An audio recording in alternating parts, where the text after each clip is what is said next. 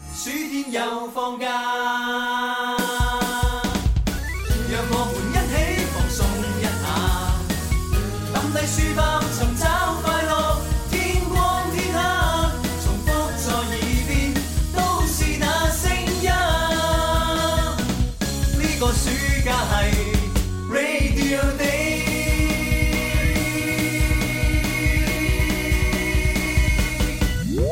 天生快活人，勁多獎品，勁好氣氛，齋聽已經好過癮，參與遊戲更加開心啊！大家好，我係 Jenny 吳若希，你都快啲嚟尋開心啦！好啦，歡迎收聽咧《天生快活人》節目直播室有朱紅啦，直播室有蕭敬元小公子，直播室有文文，係啦，咁啊，當然喺我哋節目當中咧，係除咗收音機可以聽到之外咧，亦都可以咧喺我哋嘅微信公眾號上面咧睇到我哋視頻直播噶。係啦，就係微信公眾號搜索快活頻道或者係天生快活人都可以關注我哋噶。嗯，咁啊，關注咗之後咧，入去嗰個頁面咧，下邊有三個誒撳掣，嚇係咁啊，係中間嗰個寫正在直播，咁你點擊入去嗰個頁面咧就可以睇到啦啊，。見到我哋個樣啊，同我哋互動啊，留言俾我哋同。埋打賞俾我哋啊！係啦，咁啊，如果你話喂，我啲流量都係唔係太多喎，又冇 WiFi，我淨係想聽聲音，可能會少啲流量得唔得啊？咁樣啊，其實冇問題嘅。都得啊咁啊，聲音方面咧，大家可以下載一個粵聽 A P P，係啦，咁啊粵聽呢個 app 咧就可以喺實時咧收聽到我哋網絡上面嘅音頻直播。係無任歡係迎，好多朋友已經留言落嚟咧，家人中午好，我嚟報道，我叫做胡建業咁樣啊。 哇，係哇，搭真朵 喎，唉好嘢嗯好嘢好嘢，你你好啊， 係啊，建業建業兄，啊建業 你好，歡歡迎嚇，歡迎歡迎歡迎。呢位朋友啊，佢叫做咧注定，佢就話啦，好中意嗯誒星期四嘅節目啊，因為咧有情牽一線喎。哦，你又知一定有啊？咁咯喎，係 啊，你知我哋實好善變噶嘛，成日變嚟變去啊嘛。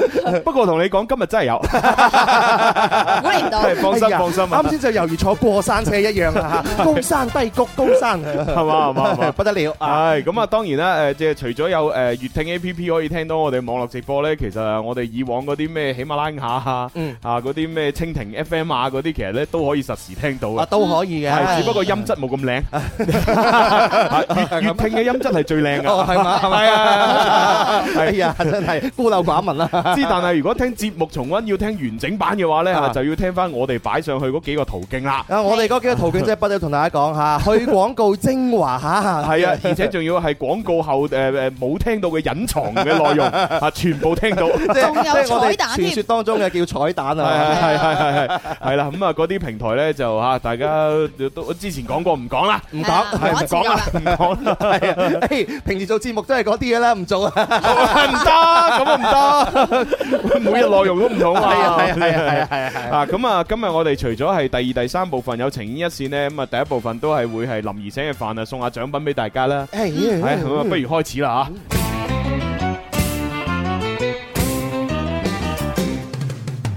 邊個請食飯先至夠哥仔？打通個電話請你答問題，柴米油鹽而家就樣樣貴，但係我埋單，你有乜問題？A B C D，諗清楚先至話我知。答啱我問邊個請食飯？留言請食飯。嚇！開通熱線電話八三八四二九七一。八三八四二九八一， 我哋朋友記得打零二零。嗯，咁啊，今日啊去到星期四就 yes or no 題啦，咁啊答啱一題馬上就攞獎品。哎誒，而家送出嘅包括有啊橙金啊，就係呢個虛擬貨幣啊啊，可以上到我哋嘅橙金商城，即係微信號嗰個商城呢，誒就係兌換翻你想要嘅獎品。而另外我哋實物獎品有水果酒、嗯防曬噴霧、牙線牙膏、電影通兌券同埋潮汕牛肉火鍋券。嗯，咁啊最近呢，亦都係新增咗呢有呢個游水券， 係啦，咁啊八十蚊一張嘅游水券呢，就可以呢由朝游到 晚，係由朝游到晚，就運動 多，周身骨痛，動精神快，冇距離保養啊，快衰 老，黐線。由一日皮都巢晒啦，一一撻就着。係啊，哦咁啊，既然都誒玩開數白欖啦嚇，咁咁啊啊都都提醒下，琴日咧誒晏晝定傍晚時分，係我哋都已經將呢個誒誒星期二嘅説唱嘅嗰幾個小視頻咧，啊哈係就成功發布咗啦。係冇咁錯。啊，大啊家快啲上去誒天生發人嘅新浪微博同埋小弟呃嘅誒微博同朋友圈睇啦。啊，同埋小弟嘅微博朋友圈都有轉發到出嚟，大家去睇啊！我琴日好中意咧，就係朱紅咧就將我哋嗰啲視頻咧發埋去我哋音樂之星嗰個官方頻道度。哎係啊呀，我真係估唔到佢連係嘛 So Man 嗰段説話佢都發埋上去嗰下犀利。係啊係啊，食啦食啦，使乜咁啊？呢個當然係 point 啦。另外嗰個重要重點嘅 point 係介紹食物啊。哦中間嗰度咧，你話 So- So Man 頭髮稀疏啊嗰段啊，我原來都融入喺嗰十分鐘裏邊。你知唔知道有咩有啊！我只係話阿呃 So Man 啲頭髮生咗喺下巴度啫 嘛，冇話佢稀疏啊。我幫你補充啊 嘛。咁 你講嘅啫，關我咩你講㗎啦事？真係 如果單獨將嗰段咧剪出嚟再發俾 So Man 正啊嘅啫。 唉，好啦好啦，咁阿蘇咩唔會怪我嘅，咁咯 噃，吓我都係為咗要講食物啫嘛，係嘛？啊係以佢嚟做鋪墊啫哦嘛，哦哦哦啊！真係做娛樂啲 人咧，心胸係豁達啲嘅喎。做美食啲人都應該係。 So man 應該開心啊，係咪？又有新朋友嚟 啊！唉好啦，咁我哋要接第一個電話啦。啊，喂，你好，朱豪你好，誒小公子文文你哋 好，唉，開心開啲心係啲你好係你好一你好家嚇，咁人大家啊，好。大家咁熟就唔使講咁多啦，入場啦，一二三，林怡請食飯，我食飯你埋單，快活頻道有料到越聽越地道。 OK。哎呀，開心醫嘅話真係要照顧下嘅。誒，有翻一定資歷嘅朋友，啊問啲簡單啲嘅咁樣，我我次次啊都話你次簡次單都，係咁樣嘅。 你諗下，唉，第一次嚟啊，簡單啲嘅；唉，成日嚟啊，簡單啲但係實嘅。際上一問好似又唔好識咁樣。誒，邊題咧？我哋啊，誒嗱咁樣咧，呢呢題咧都還好啦嚇，啊我覺得係簡單嘅。緊唔嗯難。一日不見，如隔三秋，裏邊嘅三秋係指三個季度，咁係啱定錯呢？嗱，呢個好簡單啦，嗯，係啊，哇三！年啊，應秋該秋秋，我真係一日不見，如隔三秋啊！我我好掛住你啊！ 誒點解啊？咪即係三個季唔見咗你係啊咯。 唔見你撈上一日就等於唔見你三個季度啊！咁啊係 啊，三就叫年啊，唔係三個季啊，應 啊該。啊！請你回答係 yes sir no sir。撈 Sir， No sir 係啱嘅，係啦，開心姨講得好啱啦，一日不見如隔三秋係比喻度日如年啊嘛，冇錯，坐以待唔 係，即係三年咁解啊，三個秋天都唔見你係啦，啦，三個秋天，係唉真係可惜嚇。心啊一事日不掛見念如隔三秋。哇！每逢秋天嘅時候呢，就好多嘢食啊！啊，秋風起三蛇肥，係嘛？啊，秋風起啊食臘味 Dạ. 啊，啊，秋風起谷香蟹肥，哇！乜都係食嘅，人哋嘅人 哋，人哋一日不見如隔三秋，形容啲情侶啊， 牽腸掛肚 啊，唔一定情侶兄弟都得嘅。有嘛？係啊，，好似我哋同阿秋秋咁係嘛，都好耐冇見嗯啦。啊，我特登用琴晚嚟問候下佢。問下佢，喂，你今個星期五即係聽日啊嚇上唔上節目啊？咁 啊，佢話上，真係㗎？本來有有預約誒有預約錄音啊，啊，我推咗佢，哎呀！佢都照上嚟節目。 哇！秋秋咧，佢真係義氣又夠兄弟啊！嗯你知秋秋而家身身價今時唔同往日噶嘛，哦 又要靠自己努力要揾錢養家。佢上我哋節目，佢嘥好多皮費㗎。咁咯喎，係啊咁我哋嘅努力揾錢養家啦， 我哋一直喺度嘥緊我哋青春嘅皮費啊！ 你啲人。我哋 願意。好啦，阿開心姨同小強溝通下攞咩獎品好啊？啊，好好係咁啊，拜 à, 拜拜拜。係祝佢週末愉快啊就 越嚟 補晒。 ！OK，呢好位。朋友叫緣分嘅喺你哋快活頻道留言，嗯一家人中午好，之前啊上夜班就冇睇到直播，今日終於可以睇直播啦。哦，其實唔一定要下下睇直播嘅，嗯啊當然你睇直播就即係增加我哋收聽率啦，嗯啊但係如果你真係唔得閒呢，我建議你睇重温啦。冇啊錯唉，我重哋溫都 OK 嗯每期節目都有視頻同音頻重温係嘛，使乜一定要中午喺度坐定定啊？嗯係啊啊！歡迎大家啦，Mangy 佢嚟報道，漫步驚心嚟報道，我來了啊，舊時光嚟報道啊，好多朋四友方嚇木。咧，佢就話湛江霞山嘅聽眾咧嚟報道啦，思思翻嚟，仲未翻嚟啊咁樣。哦，唔知喎，你知佢啲冇尾飛陀嚟㗎啦，係冇嗯嘛？誒係啊，佢成日中意翻翻，唔中意翻算咁啊。係啊，冇人管到佢啊！係啊我哋都捉唔到佢。誒，今係日啊做咩翻嚟？我得閒咪翻咯。係啊，尤其是你知 我哋做遊戲節目就係咁隨意噶啦，係啊，你試下我哋做音樂節目啊，佢半五隻腳都踏唔到入嚟 啊，係嘛？就係因為我哋做遊戲節目先可以咁肆無忌憚啫，你知唔 知啊？ 我哋肆無忌憚係有的放矢， 本來我哋嘅核心我係揸得好嚴謹啊係啊，嘛只不過佢破壞我哋嘅規矩咁 解。但係你放心喎，我相信 C C 咧過多差唔多一個月咧，因為就快七月十四啊，七月十四啊 嘛，佢肯定會上嚟探我哋哦 嘅，，咁咯喎，肯定係信唔信我 係佢係以透明嘅身份上嚟，就要黑嘅身份上 嚟。又黑又透。佢上嚟唔使食嘢就齋問，佢啲外國品種都 聞嘅咩？我哦唔知喎， 唔係啊，就算佢外國品種，總有一日係嘛，歸西之後， 塵歸塵，土歸土， 佢都係跟翻呢邊㗎，係咪先？咁啦，唔知啊你，嘅人嚟 啊估，計 咋？佢聽到應該會嘔緊血嘅。哦，唔唔知啊，嗱，反正嗱，其實其實最簡單一個問題啦，就係究竟佢去咗之後，啊邊個送佢最下一程啊？邊個信佢最？係咪？先？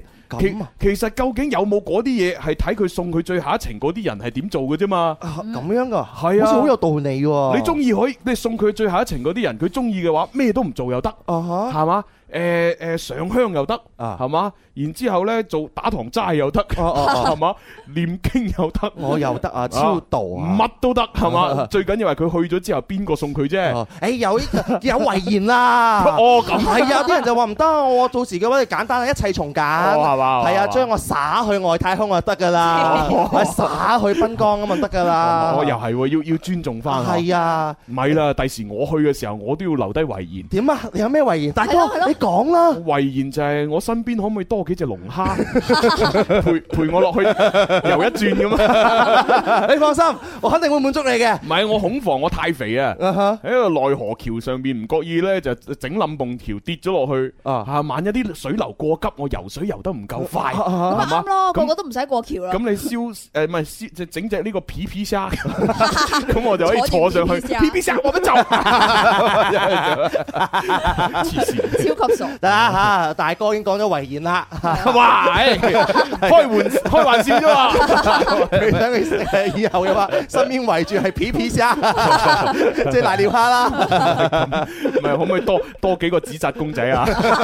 放心喎，我我要棟別墅啊！佢嘅燒手機咧燒埋充電器， 得冇啦問。題啊！睇你啲金錢點樣 辦，點冇樣用做啊啫！嘛你。燒埋充電器有冇個充電插 頭俾你？係冇用噶 嘛。燒埋個拖板。係啦，講笑啊，講笑啊！係繼續玩遊戲，誒接第二個電話。喂，你好。喂，你好，咦，係咪誒咁惡傻 J，咁惡一定係傻 J 係啦，嘛係嘛？系啊，啊係啊，係入場啦，一二三。林怡請食飯，我食飯你埋單，快活頻道有呢度，越聽越地道。 OK。唉，傻 J 真係好鬼好嘢嘅啫。啊咁好嘢，問啲咩問題咧？簡單啲咯。難 啲，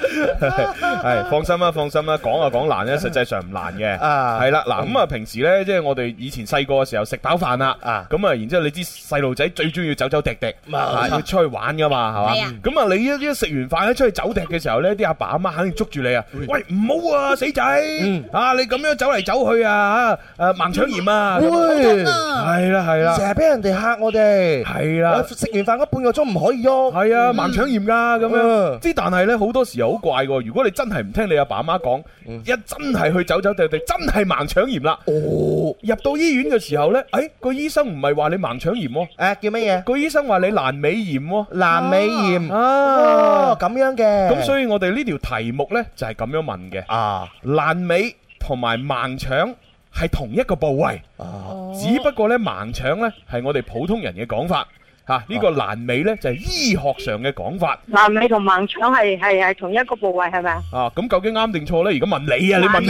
同你問翻我， 你係啊，你真你啲咁嘅人，你都冇搞咗？我問緊你，你問翻我，即係我問你阿媽係咪女人啊？跟住你問翻我，你阿媽係咪啊？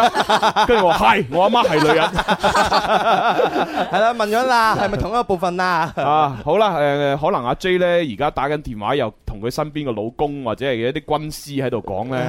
啊，唔知啊，不得而知吓。好啦，嗱，傻 J，請你回答，爛尾同埋盲腸其實係同一個部位，啱定錯？哎 Yes sir， 係錯噶。哎呀！啊哇，估唔到喎，估唔到你係估唔到啊！我都以為係 yes sir，知唔知道？我都以為係我以為同一部分嚟㗎。點解會咁樣以為呢？嗱，因為 你因為我問得好，有引導性。誒啊咁又好似又係喺地嘅，係啊因為你前邊已經講咗啦係，啊你係啊細細個咁就會盲腸炎噶係啊係啦，啊跟住原來盲腸炎去到醫院裏邊就叫爛爛爛尾尾炎啊嘛，炎係咁我哋自然就會將呢個盲腸就等於爛尾噶啦， 係咪？ 唉仲唔係 yes sir 啊？咁其實係錯嘅哎。呀，係改咧哦係啦啊，咁啊嗱，诶，既然係咁呢，係我我朱醫師又要出出動 哎啦。誒哇，今日真係學咗好多知識喎。係啦，我要準備呢，畫條大腸，畫個盲腸，畫埋條爛尾俾大家睇睇。 大哥啊，呢個算係你第人生第一次喎，哦，係嘛，係嘛畫大腸喎。哦，係 啊，我都覺得係第一次，所以我有啲驚豬大呢，腸我我可能會畫得唔似樣啊。係啊，啊大哥畫大腸，遲早啊做嫁娘啊哦咁。樣樣啦啊，誒，你畫咗出嚟嚇，咯啊，俾喎。俾啲時間，好好快，好快啊！你個你個地圖嚟喎，你呢個啊，好啦，差唔多啦，差唔多啦。啊，好，畫完啦。 Yeah 唉，好啦，唉，冚翻個蓋先。好啦，嗱咁啊，傻 J 咧，我相信佢而家此時此刻應該吸咗電話噶啦，啊係啊因為佢一攞唔到獎品咧就吸。啊係啊係啊有一個習慣，佢唔會同我哋講拜拜， 啊但我哋唔介意，我哋大人有大 量。係你會咪 係啦，好嗱，咁啊，俾大家望一望咧，就係呢一個圖先吓。哦，呢咁啊個，如果大家對於你細細個讀書嘅生物學啊，或者係呢個咩嘅健康啊啊有印象嘅話，知道呢條係大腸。大腸哦系啦，咁啊大腸咧就係咁樣樣嘅。嗱，我呢呢一個呢一個中間呢個位置咧係邊度咧？啊邊度啊？啊，就係喺诶你親戚屋企嗰邊。哦，江門，哎係呢個位我哦好多親戚 啊，有羅定啊，哦有潮汕啊深有深圳啊， 係咪犀利係啦。嗱，咁我指住嘅呢一個位置咧就係江門啦。哦，唉，咁啊，然之後咧呢度咁一誒一路上上上上上，嗱呢一整條咧就係呢個大腸，哦，係啦，咁啊嗱我呢呢一條細細條啊嘅呢條嘢係咩嚟咧？咩嚟嘅咩嚟咧？㗎？呢一條就係爛尾啦。哦，即係我哋以前成日俾爸爸媽媽講嘅盲腸，誒呃錯，哦呢一條係爛尾，唔係盲腸。哦，盲腸係咩位置呢？咩位置？盲腸呢，其實係係呢個係係係嗱，盲腸其實就係呢一個位置，呢一忽嗱，係呢一忽先至叫盲同腸，爛我尾黐咁住一齊咁大忽喎，㗎，原來係，係都大忽㗎。咁啊哦我。畫出嚟大忽啫，實際上呢，大概應該六七 cm 左右啦。哦，咁係點解喺 E 醫學上面嗰度叫盲腸嘅咧？朱醫師，哦，因為咁樣噶 嘛，因為呢，就我哋嘅人嘅消化道呢，就從呢個口腔開始啦，啊一路去到咽喉，到食道，到胃，到十二指腸，到小腸。咁啊、小腸呢，然之後就會連接咗大腸，嗯啊大腸呢連接個位置，小腸連接。呃喺小腸喺邊度連接咧小腸喺同埋大腸嘅連接大概係呢個位置。哦，係啦，咁啊連接咗之後呢，咁啊然之後呢，嗰啲食物嘅殘渣就會通過呢個誒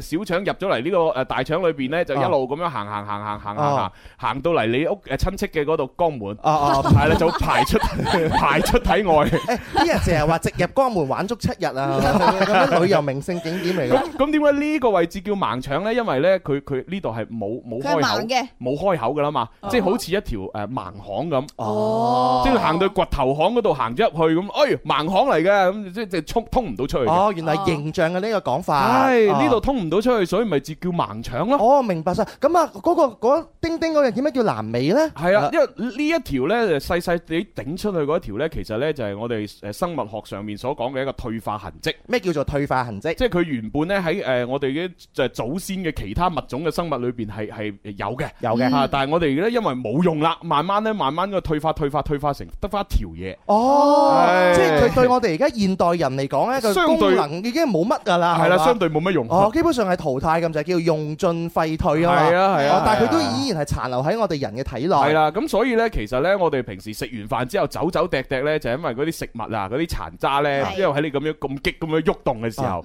咁好容易呢就會跌咗喺個盲腸哦誒同埋呢個爛尾呢個入口嘅位置，哦，哦係啦，咁有食物殘渣跌咗落嚟呢度，佢唔向上行。唔唔從肛門排出喺呢一度積聚呢，就好容易會引發呢個呢個爛尾炎，哦，係啦。咁因為爛尾同埋呢個盲腸嘅所在位置好接近啊，啊啊，咁所以以我哋坊間呢，即係我哋即即即係普通人呢，就唔知就以為係盲腸炎，哦。實際上係闌尾炎。哦，原來係咁樣。真正嗰個部位咧就唔係叫做盲腸嘅，係盲腸嗰唔係部分咧叫做闌誒尾尾發炎嘅部位係闌尾，啊。但係呢盲腸同闌尾呢係兩個部位嚟㗎，哦哦，兩部位嚟嘅黐。埋一齊嘅兩個部位。哦，唉誒今次咧做咗咁咁大個仔啊嚇，成廿五年人啦嚇。你終於 邊知道邊度發炎係啊，啦？終終於邊度發炎 啊！原來我哋人體裏邊有啲地方咧就真係廢咗咁滯㗎 啦，有好多啦，我覺係得。嘛？例如呢嗱我覺得例如尾龍骨啦。啊尾輪骨個位置，因為即係嗰啲平時啲馬騮啊嗰啲都係有尾噶嘛，係啊係啦。咁但係我哋人類呢條尾冇乜用，所以慢慢退化退化就冇咗尾啦。啊哦係啦，就變成呢，即係大家照 X 光嘅時候呢，會見到嗰塊底骨啊，啊！係嗰塊底骨都有少少類似尾咁樣嘅翹起，哦，啊嗰度係退化痕跡嘛。原來仲有啊！我唔係好中意咧，就係我哋嗰個格拉底啊，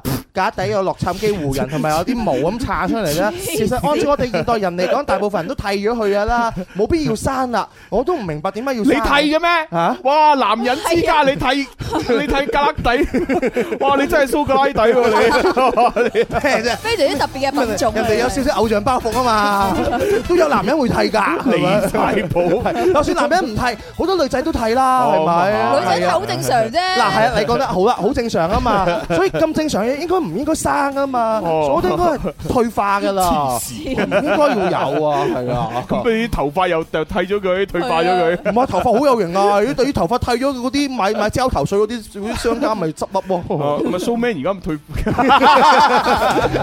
哦，你個人 你，琴日先話人哋稀疏，而家你就話人哋退 化， so man 而家成日戴帽嘛，所以啲頭髮冇乜用啦。仲話人哋戴帽。唉，好啦，咁啊，希望大家都啊吓，即係喺今日嘅叫做喺誒叫做咩遊戲節目裏邊啊啊，都腦補下以前學過嘅生物知識。都好啊，起碼我哋可以温故而知新。而第一次係啊聽嘅朋友嘅話，又學咗新嘅知識。好啦，咁啊，跟住又接下一個電話啦。喂，你好，誒，係你好，大家好，點稱呼啊？清姐，哦 Dạ. 清姐哦哦，清姐，清姐，啊，你好，你好，你 Ờ. 好。誒，啊，清姐咁入場啊啦，一二三啊！林怡請食飯，我食飯你埋單，快活頻道有料到。越聽越地道 O。K。唉，每次阿清姐一打電話入嚟，我好想問佢究竟佢個仔而家戀愛狀 況。哎呀，唔好咁八 卦。清姐，你嘅仔戀愛狀況點樣樣 啊？你你要問好啊？啊，單身，而家啊冇啊，仲喺度單單身啊身？啊！誒唉，吹下佢 啦。啊誒，你介紹啊啦，我我介紹啊，咁啊文文咯。係啊之前唔係講阿娟嘅咩？啊，睇得啱就文文咯，睇唔啱阿娟 咯，啊冇乜所仲有謂。好多好多靚女嘅。冇 啊！我我身邊就係得呢 啲貨色嘅咋，冇冇咩其他好 嘢。幾好啊！阿清姐，講下你嘅要求好唔好係啊？啊，喂，係咯係啦，你我身冇，你揀新抱嘅要求，係啦係啦，要點我唔樣樣啊係唔唔到我揀哦嘅。唔到你揀。啊？咁啊，第時佢揀一個頂心頂肺翻嚟點算係啊？頂心慘係啊，喎。你知啦，而家好多女，而家好多女仔都好頂心頂肺有㗎婆，媳 Dạ, 關係喎，係啊，有代溝㗎。咁你點啊？好似你咁嘅年齡同嗰啲靚妹肯定有代 溝。係啊，咁咁接唔接受到啊？你佢佢佢佢而家諗到好心 酸啊！哎呀，好慘啊！第時我仔唔理我啦。 唔係清姐，我哋都係講下笑啫。係係啊，，雖然呢個係事實，但係都係真係講笑嘅。係嚇，你個仔會好順你嘅意思嘅，你放心。 咁咁或者都有好心抱嘅。係啊係啊 係啊，我我相信每一個負責任嘅男生呢，佢一定喺揾女朋友、揾另啊唔係揾老婆啊，唔係一唔一定揾女朋友，揾揾老婆嘅時候，一定呢會揾一個自己又中意嘅，誒、自己阿爸阿媽又中意嘅，然之後呢，自己又對對方嘅阿爸阿媽又 OK 嘅，先至會落手嘅。誒誒講啊，好理想咯。係啊係啊，講係咁講咯係。但係好多人咧都做唔到啊啊，咁所以而家咧點解離婚率越嚟越高咧？Ờ 啊 好啦，我哋唔好問呢啲問題啦，同清姐玩遊戲啦。係啦， 咁啊，又要揀啲簡單啊，真係好難揀喎！我啲題全部好複雜噶喎，清姐咁難得打通電話，唉，真係唔知點算。係咁意啊！問翻條盲腸啦又，唉，問呢題啦，呢題其實都真係難嘅嗱。喺舉重運動比賽當中，最重嘅嗰一塊槓鈴咧係綠色嘅，咁哦係啱定錯咧？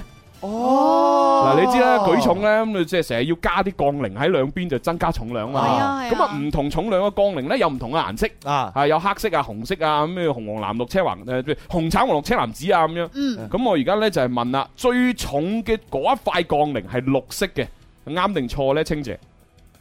我只能夠估啦，我都唔識。係啊，我都話好難啊啲題 好下啦，冇辦法，因為我出嘅我出嘅題目就好難噶。啊，如果你輕輕有睇過啲運動會啊，你應該都會知道啊嘅。撞啦撞啦，yes sir no sir 啫嘛，撞啦 Yes sir 啦，yes 哎呀咁 sir 之紅啦。嚇嚇信信我冇講我冇講 yes sir 喎，係錯 噶，正確答案係 no sir 唉，啊，唔係綠色最重，去廣告先啊！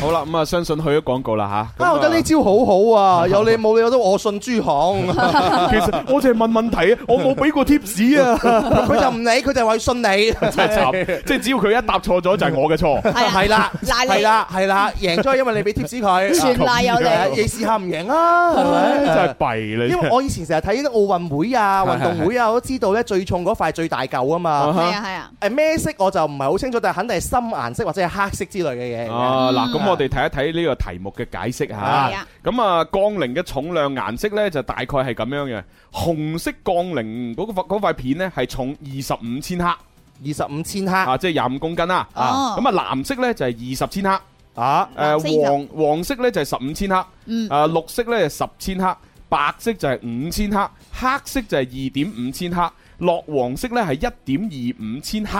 其實冇綠色嘅喎，我我哦哦有你啱啱講咗綠色有啊啊綠色係哦綠色係十千克十，千係克啊係啦，最重其實係紅色就係二十五千克。啊，咁哦綠色嘅話咧就係中間偏後嘅呢個重量係係啊，係係唔算話好重。哦，原來係啊紅色係最重嘅。係啊，紅色係最重嘅，哦，係喎。 所以原來喺紅直播色室裏邊，朱紅都係最重嘅，啊係係係係份量最重。 因為我唔係叫朱紅，所以今日我着咗紅色衫。係嘛？係啊，你呢叫粉紅係 粉嘛紅？色，我呢件先係叫紅色你知嘅唔喎知你知唔知紅色同粉紅嘅最大差別係咩？啊誒咩咩咩差別啊？最大差別，紅色就係正室，啊啊！粉紅色就係妾侍。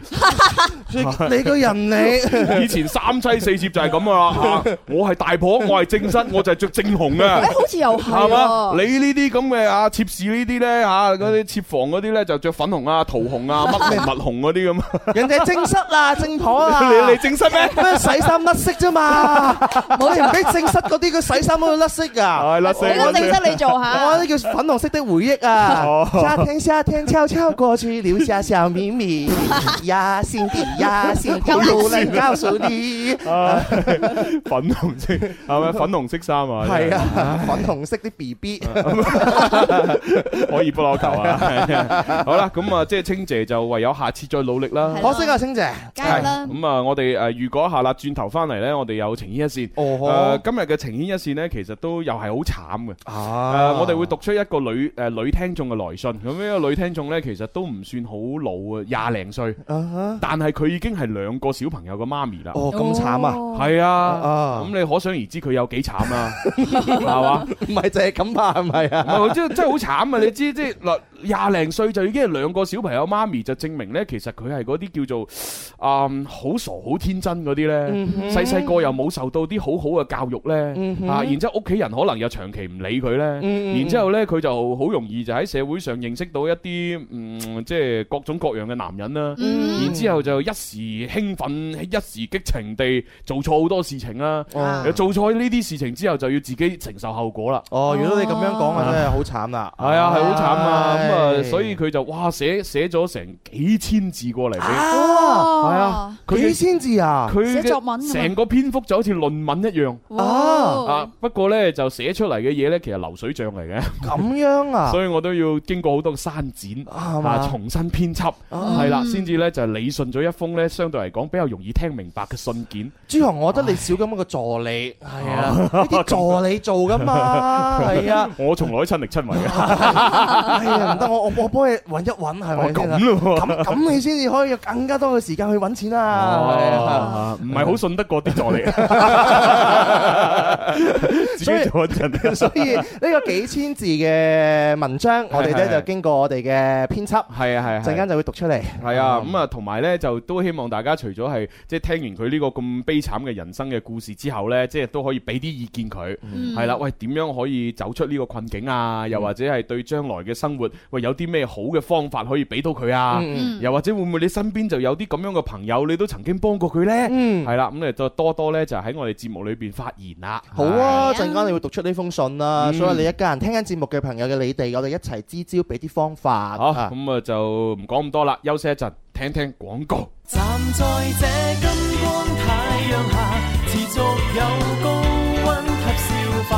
難道夏季總想將這熱情溶解吧？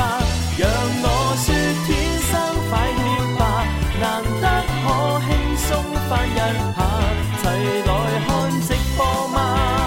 歡笑吧！橙色這一家，陪你共度暑假。天生快活人，勁多獎品，勁好氣氛，齋聽已經好過癮，參與遊戲呢，咁啊更開心啦，係咪？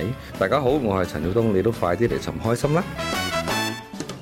哇！救命啊！救命啊！做乜嘢啊？啊點啊點啊我我喺廣告時間呢，我見到啊，我哋嗰位英國嘅聽眾啊，Honey 啊 Poker，哈佢佢點啊佢就係聽到我啱先喺度講遺言啊啊嘛，哈佢即係話我啊，我要有隻將來去嘅時候係啊，啊去嘅時候要有啲咩龍蝦啊，龍蝦即係皮蝦啊嗰啲咩誒瀨尿蝦陪我啊瀨尿嘛蝦，跟住佢發咗好多圖片上嚟啊，哦嗱又發咗龍蝦圖片。鮑魚啊！系啊，又發咗鮑魚面嘅圖片，哇哇，又發咗海鮮粥嘅圖片上嚟，跟住佢仲要串我啊嗯，佢話：喂阿朱紅啊，你生前就已經咁鬼肥膩啦，你去咗之後啊，唔該你食清淡啲啦，食你食龍蝦粥就算啦， 鮑魚粉就算啦，唔好食咁多啊，咁哇樣。咁哦清 Honey Poker 嗯咁啊，我就覺得唔啱啊，係咪？喂，生前已經係即係人生已經唔係咁幸福噶啦，係咪 先啊？想食嘅時候有咁多掣肘，你難得去咗，你仲唔食進去啊？係咪先？喂喂唉喂，但係講真喎，去咗之後呢，食嗰啲嘢呢，可能全部都紫味嘅啫喎。啊，紫味， 啲紙扎嘢燒落嚟，一食落去成啖紫味，唉，你又未食過啊？點知 啫？係咪要啊試下？係， 我覺得我覺得人一世物一世，咩都要試下嘅。人一世物一物一世，世最重要開心得徹底。 黐而線，且我哋嘅感覺又唔一樣啦，啲人話索都索得飽噶嘛哦 索你得飽都係聞嘅啫， 係咪？佢咁我咪即係 咪專專門徘徊去嗰啲海鮮嘅嗰啲嗰啲海鮮酒家，係哦咪 索？跟住就喺個廚房嗰度，淡，猛咁索， 索晒啲味，搞到人哋食嘅時候冇晒 味。放 心啊，我會研究一個叫做誒龍蝦香咁 樣，我支香咧燒咗之後有龍蝦味嘅，咁咪啱晒 啦，有皮 OK 喎皮蝦味嘅，係咪？好啦，咁啊，其實都多謝晒 Honey Poker 同我哋咁開心互動吓，吓咁係我都知大家講笑玩下啫，係啊，多謝你啊，好有心係啊！我哋都好玩得噶。係啊，梗係玩唔玩得都做唔到娛樂主持係啦，啦，係咪嗱呢位四方木咧就佢感謝我喎，哦啊佢感謝我啱先上課喎。點解啊咧？朱紅所學嘅醫學知識啊，估唔到你都冇抌低喎，啊真係唔錯，講得好生動，我學到好多嘢，多謝。啊 呢位朋友都係 啊，奉獻的承諾，佢話一家人中唔好啊。朱紅真係一本人生百科全書，邊個嫁俾佢呢？就真係幸福咯。哇！喺嫁俾本書都幸福啊，悶死你啊！啊咁又唔係啊嘅，你你知而家啦，好多女仔嘅話，佢哋嘅審美咧有啲唔一樣噶。點樣唔一樣啊有有啲佢會欣賞一個人咧，尤其是男人咧，哦佢唔中意欣賞啲外貌噶，哦有啲欣賞佢有冇才華。哦，有有想佢有冇錢財係嘛？才華啦，唔係一錢財睇哎啦一。睇朱紅有錢財啊啦，係錢財同埋光華， 有錢財就有光華。你睇下朱紅條腰腰纏萬貫咁哇樣，哦真係哇嗱，文文咪叻咗。咯，係咪？而家識得擦鞋啦。啊，比較金你攞去啦。你唔知道個男人咧，佢最光輝同埋最 man 嘅時候係乜嘢咧？就係佢散發才華嗰陣時候嗰個瞬間啊！喂，唔係咁佢喎。好有魅力，你知唔知道阿啊？黃子華曾經喺佢嘅《棟篤笑》裏邊，唔知係娛樂圈血淚史定係乜嘢史嘅嗰個《棟篤笑》上面講過， 佢話佢啊一入到去嗰啲酒吧嗰度，人哋嗰啲好似張宇航咁靚仔嗰啲，係嘛？直接誒、哎小姐，我請你飲杯酒啊，跟住住就已經翻屋企咯喎。嗯係啦吓，翻屋企膚淺即係嗰翻啲翻屋企打啤哼，啊啊吓，啊即係捉象棋嗰啲啊哈，。啊哦哇！佢呢就話咩？去到酒吧裏面，哇！佢對住個女仔由頭到尾做咗成兩個鐘嘅歡哈，樂今今宵宵。嘛，係啦， 由頭做到落尾，又主持又唱歌又演戲又成咁樣，都冇下文 喎。啊 唉，咁黃子華佢都有佢嘅道理，但係同阿子華阿神你講係嘛咧，你去錯場合啦。去邊 你你去得酒吧嗰啲，大家都係有目的而嚟㗎啦。哦去去酒吧唔係睇你才華 㗎，係咪先？去去酒吧，大家係想乜嘢㗎 嘛？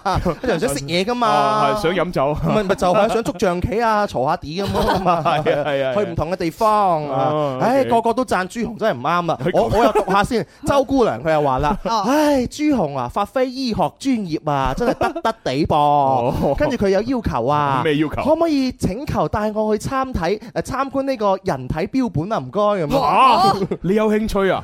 咁都得嘅。嗱，你過嚟電台，我哋電台隔離呢就有間廣州醫學院啊，而家好似升級咗做廣州醫科大學。嗯哦係啦，咁我我咧時不時喺個學校裏邊經過呢，我見到佢教學樓嘅誒第一層啊係誒都係有個解剖室嘅，啊哦係啦，佢就好動驚動咗幾個標本喺度，大家可以去參觀。啊，嗯係啦，唔知而家仲喺咪度嚇？如果喺度呢，咪帶你去睇下咯係。啊，帶你去睇好大啊。膽啊！如果都唔得嘅話，唔緊要，去我母校啊，廣州中醫藥大學。你冇效係啦。係嘛？每逢學期初一開學嘅時候呢啲研究生就開始呢會上呢個局部解剖，啊，哦係啦，咁咪夜晚呢課室樓最底下嗰層呢就會誒熱火朝天，我熱火啊，咁咪夜晚我可以帶你去觀摩下，誒都好啊。即係我哋平時嘅普通嘅人都可以去參觀㗎。誒盡量唔好啦，唔好打攪我哋啦，啊啊我都抄翻以前張學生證咁樣入去，嗯係嘛係嘛， 係啦，唉我以前啊學過校友嚟㗎， 唔得唔得啊，朱紅係啊，你係嘅嘛你嘅頭髮太空啊，一睇你入到去唔係飛仔啊， 就係嗰啲嗰啲保安唔俾你入去啊。我而家染黑咗冇，染黑咗 啦。飛咗咖啡色嚟哦，呢㗎，啲叫甩色啫。嗱，我都係正紅噶，我都係甩色變咗葡萄。正紅嗰個喺度啊！唉啊！呢位 friend 叫漫步驚心，嗯咁佢留言落嚟啊，係係係誒一家人中午好。嗯哼我以前一直以為呢，蕭哥哥好衰，朱紅哥哥都係好衰哦，直到睇咗直播呢，哈哈，幻想很美好，現實呢就 哦，幻想很美好啊，現實好骨 感。你個人嚟。但係唔緊要噶，唔緊要噶，遲啲你就會覺得睇我哋睇得順眼噶啦。咩啊？現佢話現實咳咳嘅意思係現實起痰啊，哦對你哋。哦哇哇咁咯啊文文做乜嘢咧？ 喎，OK 喎，啊咁都兜到喎。啊幾好啊，係個好嘅開始係嘛？但係其實真係冇所謂嘅，即係男人呢，雖然誒一開始你望佢呢樣樣衰衰咁樣啊，到佢慢慢越嚟越老嘅時候呢，啊你越嚟越順眼噶喎，講得好。係啊，唔知點解嘅 喎。講講得真係好，我我我我話俾大家知，我今時今日呢副樣嘅話係嘛呢，我由細陀到大 啊！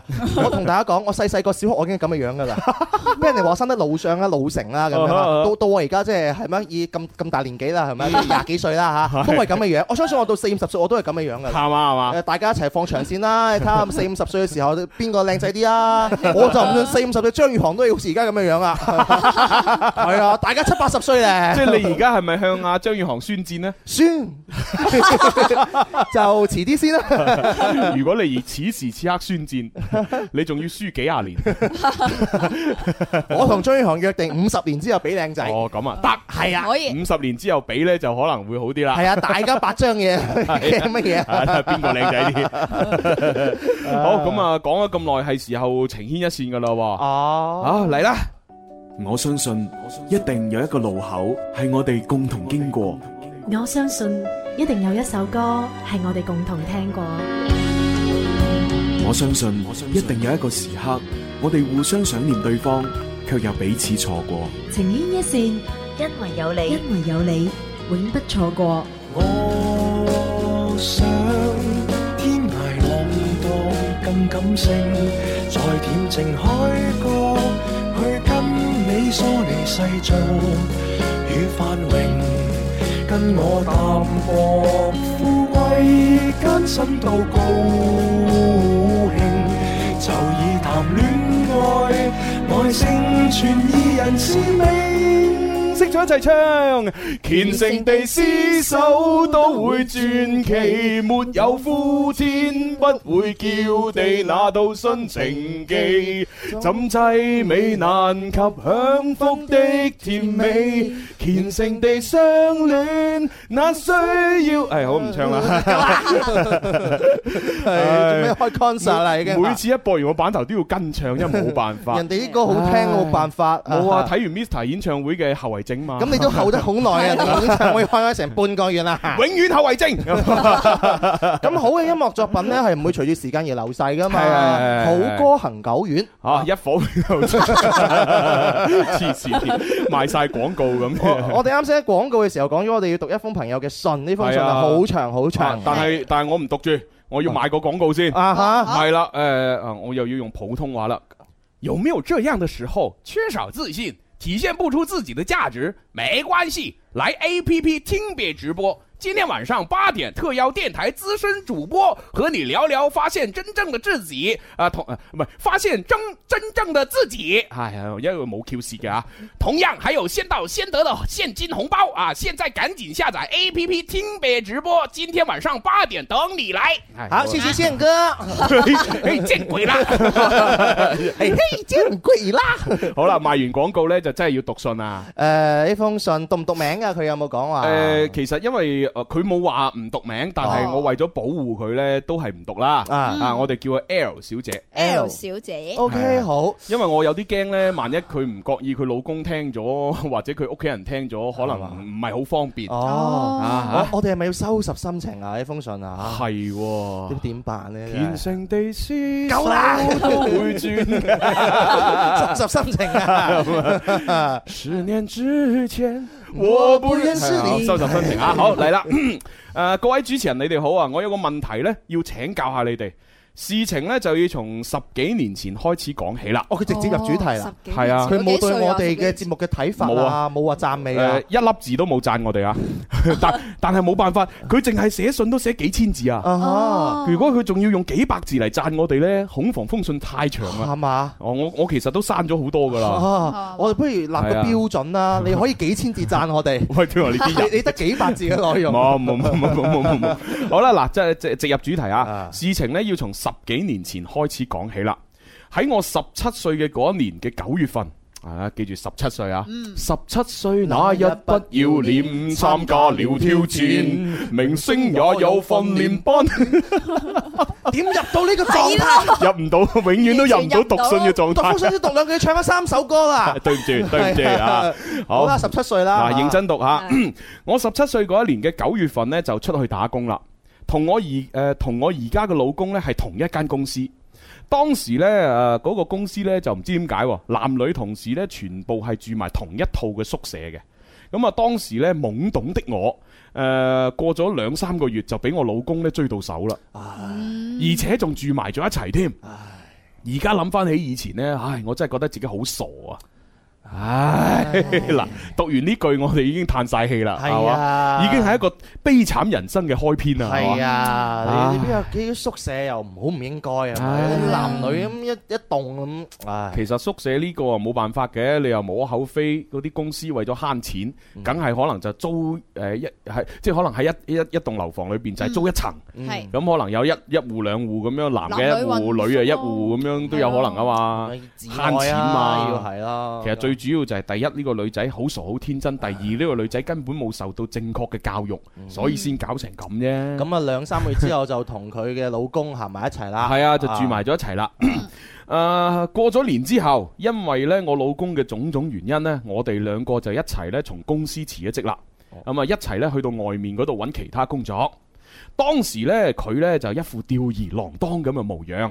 我哋嘅生活呢曾經淪落到啊啊食咗呢餐就冇下餐咁嘅境況哎。呀，哎哇！即係揾朝唔得晚啊，係嘛你你又點辦啊？唉，真係我哋就話月光族啫，佢係啊餐飲餐食餐餐清都不特止，啊仲要食完呢餐下一餐唔知有你冇。真係哎呀你你你唉你望唔到家鄉係咪先係啦嚇？咁啊真係。唉，我哋兩個呢都揾唔到新嘅工作。嗰個時候嘅我啊，經常呢都半夜啊，誒半夜三更呢偷偷地咁嗯流淚。我覺得呢，我過住咁樣嘅人生呢，好對唔住我父母，好對唔住我自己啊。嗯係啊，冇錯啊！嗱，而家你終於識諗啦吓， 唔係當時你終於識諗啦。當時佢識得諗啊，哦啊係但係佢已經行差踏錯第一步係啦。啊，但係佢識諗呢一方面啫喎，另外一方面佢唔識諗喎嗯啊，繼續讀啦。但係因為我嘅保守同埋傳統想法，誒、我覺得我同咗佢一齊啦。假如我呢個時候離開佢，以後仲會有男人要我咩？唉，咁所以佢就留低咗啦。唉，一唉，你諗下，你先十七歲，就算過完個年，你先十八歲，十八歲你就要離開呢個男人，大把男人要你啦。係啊，啊呢呢個嘢係佢行差踏錯嘅第二步啦。系啊，嗱呢啲咪又係啊第即即從來都冇接受過正確嘅教育，鑽係牛角啊，尖，唉佢慢慢呢個泥潭啊越陷越深。係啊，嗯已經開錯咗個頭啦。嗱，嗯而家又係因為佢傳統，其實唔係，係佢自己愚蠢嘅想法，令到佢覺得啊，我唔可以離開呢個男人啦，嗯係啊嘛？啊女仔嘅觀念真係唔可以咁樣樣㗎，唉你唔可以話拍佢一次拖，如果分咗手就自己好蝕底，好似以後冇男人要，唔會㗎。嗯係係咪？一個啊，人你只要係自信，你夠努力嘅話，你永遠係有魅力㗎。咪係咯，太保守啦。唉，真係啊！而且你咁後生，係十七、十八歲，唉，真係啊！啊，咁點呢？啊，诶，唉，後來我就懷孕 啦。 嗱嗱，係咪啊仲衰？好啦，行差踏錯第三步係啊啦。啦係啦，有埋小朋友啦，唉，問你死未？做咩？即係到底封信啦，都先先幾百字已經錯咗三步啊。係啊，佢幾千字嘅信，前边寫嗰幾百字已經行差咗幾步啦。系啊，咁點辦咧？你話點辦點算咧？呢啊，懷孕有咗之後呢，我就翻自己屋企啦。當時我媽媽見到我有咗呢，特別嬲啊，肯定啦，正常父母都嬲啦。我媽媽呢，就堅持叫我落咗佢，當時我就唔肯，因為我驚落咗之後呢，以後想要再有就好難啦。嗱，有一個錯誤嘅諗法啦。唉，邊個話俾你聽落咗一次小朋友就會好好難有㗎？嗱，但係但係呢啲嗱，我哋唔從我哋先唔從醫學角度分析，我哋純粹從呢個女仔嘅角度出發。呢個女仔講呢句説話係極度自私。嗯哼，我點點解解我點解話佢自私點呢？解？點解咧？佢堅持要將呢個小朋友生落嚟，佢並唔係因為佢覺得肚裏邊呢個係一條生命，係一個人命，我要尊重佢，所以生佢出嚟。佢唔係，佢只係諗到自己，喂。喂喂，我今次唔生呢，啊落咗呢，我驚我以後冇得生啊！嗯哼，你話幾自私？嗯哼，佢完全係從自己嘅身體角度出發，佢覺得嗯我今次唔生，我以後冇機會啦，佢先先勉為其難生出嚟。嗯，所以根本呢個小朋友佢都冇冇冇嗰份愛啊，嗯冇嗰份尊重生命嗰份嗰份嗰份心啊。係啊，佢前邊都 OK 啊，行差踏錯啦，啱啱計咗係三步啊唉啦。真係依依一步嘅話，你好 OK，我有咗小朋友嚇。係咯你落唔落呢啲嘢，我哋就唔可以咁武斷話我哦要定還是唔係啊要，因為真係畢竟係一個人命，係嗯咪？我哋應該要慎重考慮。但係佢嘅思想又係唔正確嘅。係啊，你冇理由話，因為我呢次我落咗，以後就冇得要係唔啱係噶啊嘛。，你應該係諗乜嘢呢？你首先第一步，你應該要諗，誒呢個係生命，啊我究竟要定係唔要？第二步就係、假如我要啦。我要尊重呢條生命啦，我生咗出嚟，我有冇能力養，係。嗯有冇能力教育，有冇能力湊，呢、個先至係重點啊！嗯而唔係話，誒、哎我接住落嚟，如果我咁樣做，我以後會唔會冇咗咁樣樣係嘅咯嘢啊嚇？係咯，嗱冇辦法法咁咁所以不不喺度呢，都同大家科普下呢。吓、即係誒有其實你話落咗小朋友之後會唔會冇得生呢？啊其實呢就因人而異，啊，有啲人落咗一次。即係佢自己身體本來就好虛弱嘅，或者本來就好差嘅，咁可能佢落咗一次，佢就以後都好難再懷得上。嗯但係大部分人啊嚇，大部分正常人呢，其實你真係咁樣唔覺意嚇，痛心地冇咗一次呢，嗯其實以後都仲係好大機會會有嘅。嗯除非你哇，我落咗成三四次啦，咁樣哦，嗯咁啊難講啦，啊嚇，係咪先？嗯，唉，唉，所以都，哎呀，點辦呢？封信先讀咗一半都冇係，啊，係咪我我讀咗幾句，我都已經抌晒心口啊，係啊，太唔懂事嘅一個表嗯現，我覺得。簡直就係郭富城啊！ 共唱這歌，重生，去去去，唱這歌，重生，係 將咁這個爆燈，係咁抌心口啊！將 這個夠啦，Generation Next，人定勝天， 點啫？繼繼續讀信好，痛苦啊！我都唔知咩心情去睇呢 封信，佢讀得又咁慘啊，係咪？佢咁順口又要去唱歌喎，郭富城都想埋嚟，我哋喜極而泣 喎。唉，嗱，咁反正就通通過呢件事，我哋都吓，即係希望大家以後諗嘢一定要全面啲吓。咁而家佢就話好驚啊，啊落咗之後冇嘢啦。啊佢而家就係話啊，翻因咗屋企咯，啊翻咗屋企同媽咪講，媽咪就話要落，佢呢就唔肯落，因為怕以後懷唔上啦。咁最後吓，咁啊，我都係決定要保留呢個 B B，啊，嗯然之後將自己呢嫁咗俾嗰個人。唉，嗱，結婚啦，十八歲就結婚啦，唉，真係。嗯，好啦，繼續啦 嚇結婚嘅時候呢，因為我老公佢嘅屋企呢，家境亦都一般啊，嚇我哋就冇擺酒啊，乜嘢誒乜嘢嫁妝嗰啲啊，唔係乜嘢禮金嗰啲啊，其實咩都冇為我哋準備。莫講話買屋啊，連啊新房啊都冇幫我哋收拾出嚟。哦哇！結婚嘅第一日，唔知點解，我心裏邊一陣傷感，我就喊咗啦。我仲自言自語咁樣同自己講：，唉，我以後一定會後悔嘅。但係估計呢，老公當時應該係冇聽到我講呢句说話嘅。啊，啊佢有冇聽到唔係重點啦， 啊反正你已經講出咗啦。嗯，我一我以後一定會後悔嘅。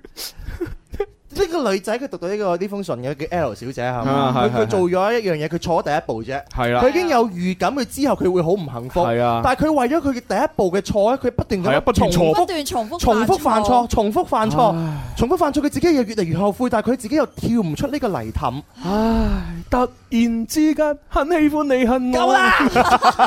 你唱得五首歌啦，重複犯 錯，各 OK 位，我哋今日嚟一個互動嘅遊戲啊！到底呢一封千幾字嘅信咧，朱容佢會一唱共會幾多唱首歌呢幾多首歌呢？而家到目前為止咧，我哋已經有五首歌誕生咗係啦。咩？係啦，郭富城啦，古誒古巨基啦，誒其他 Mr 啊啦，陳奕迅啦。陳奕迅啦，都唱咗啦。唉，對唔住，對唔住啊！陣間佢會唔會唱尹光啊？喂喂，唉唔唱啊，唔唱，唔唱，唔唱，唔唱。咁點好辦啦？佢話唔繼幸福啊嗯繼續讀落去啊！誒第 誒哦，我一定會後悔嘅。去到第二年嘅四月份，我個女就出世啦，即係佢第一胎嚇，嗯佢個女嚟嘅。誒、當我個女兩個月大嘅時候呢，我哋三個人呢就一齊呢翻翻去我媽咪屋企嗰度住。誒、之後呢，大部分嘅時間呢，我都係誒喺我媽咪嗰度呢，就湊住我自己個女。其實呢，我嘅爹哋媽咪呢對我老公呢係好唔滿意嘅，正常係啦。啊，正常啊。邊個會滿意喎？我係你老豆啊，我都唔滿意佢啦。咁好正常嘅。真係啊！啊，當我個女去到三歲嘅嗰一年呢，我就將個女交咗俾我媽咪養啦。誒、然之後我就同我嘅老公呢，就誒、就去一間工廠裏邊去打工。誒、呃但係我哋唔係喺同一個車間嘅，我喺另外一個車間。當時我同誒、呃所有嘅同事呢，都相處得非常之好，好融洽。尤其是係當時我嘅一個管工，呢、個管管工呢係男嘅，大我三歲，佢對我特別之咁好。後來佢居然同我講，佢中意我啊！哦佢明知道我有老公㗎，佢中意我啊！呀哎呀，唱咩歌啊？點啊？喜歡你那雙眼動人啊，笑聲更迷人啊，現在可唉哎唔唱啦，唔唱啦，第六首歌係啊。我我唔我唔睇 信啦，我就揾個揾歌入啦。咁呢晚咧有個叫做係啊叫主管啊啦，或者叫係上級嘅管啦管工工係啦，啊啊佢居然話中意我，佢明知道我有老老公㗎，啊，因為我當時嘅愚蠢啊，我唔識得拒絕佢。又或又或者係講我太貪心啦，我好想享受下俾其他人追嘅感覺啊！啊你諗下佢從來未拍過拖，就係拍過一次同佢老公啫嘛，嗯係咯，所以其實佢又咁後生，所以好正常我覺得。啊，但係再退一百步嚟講係唔正常 啊。啊，唔係佢係佢唔啱，但係佢生生理上係正常嘅，身體上面正常，啊但係道德觀念上面佢係又係係唔啱啊嘛嘅，係啊錯咗第五次。而家呢個女仔嘅錯誤同埋朱紅嘅歌曲咧係五比六係啊嘛？嚇，係啊，你暫時領先佢一首歌。唉，我嘅管工呢，就喺佢生日嘅嗰一日呢，約我出去食嘢，我就去啦。然之後咧，我坐住佢嘅摩托車去兜風。咦咦，咦華啲喎！噔噔噔噔噔噔噔噔噔噔噔，係嘛係嘛，天若有情 啊，係嘛？我面 對曾經一起走過的日子。係咩？係呢首咩？唔係吧？有有另外一首吧？面對當年情，啊，呢咪呢真心說句，應該係呢只，啊係呢只啦。華啲嚟。嗯 喂，掟我兩彎先。哇！原諒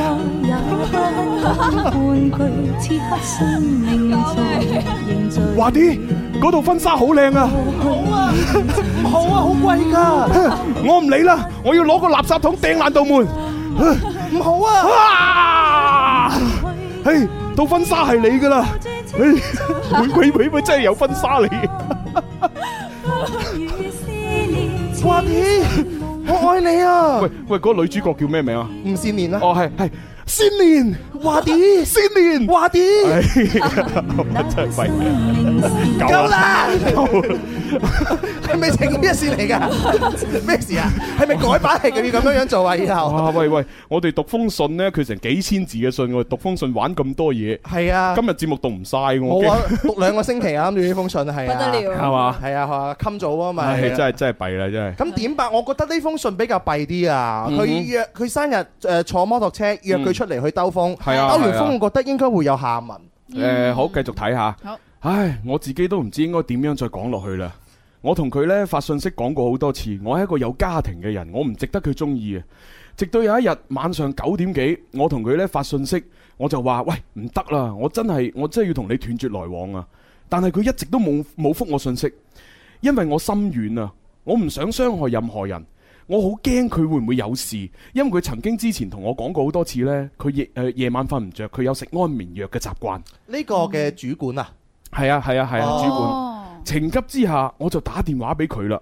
點知講唔夠兩句，我老公竟然就落班翻到嚟屋企啊！我聽到我老公翻嚟，哇！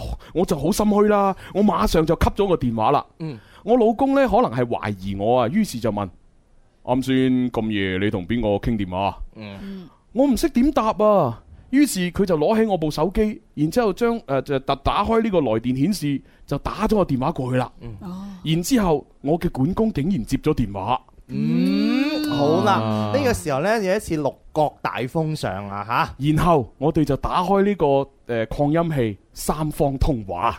好哎呀，即係話佢老公、佢同埋呢個管工三方一齊通話啦，係咯，嗯就係憑住一個手機。嗯，哇！到底三個人吓，唉即係似咩三角 殺？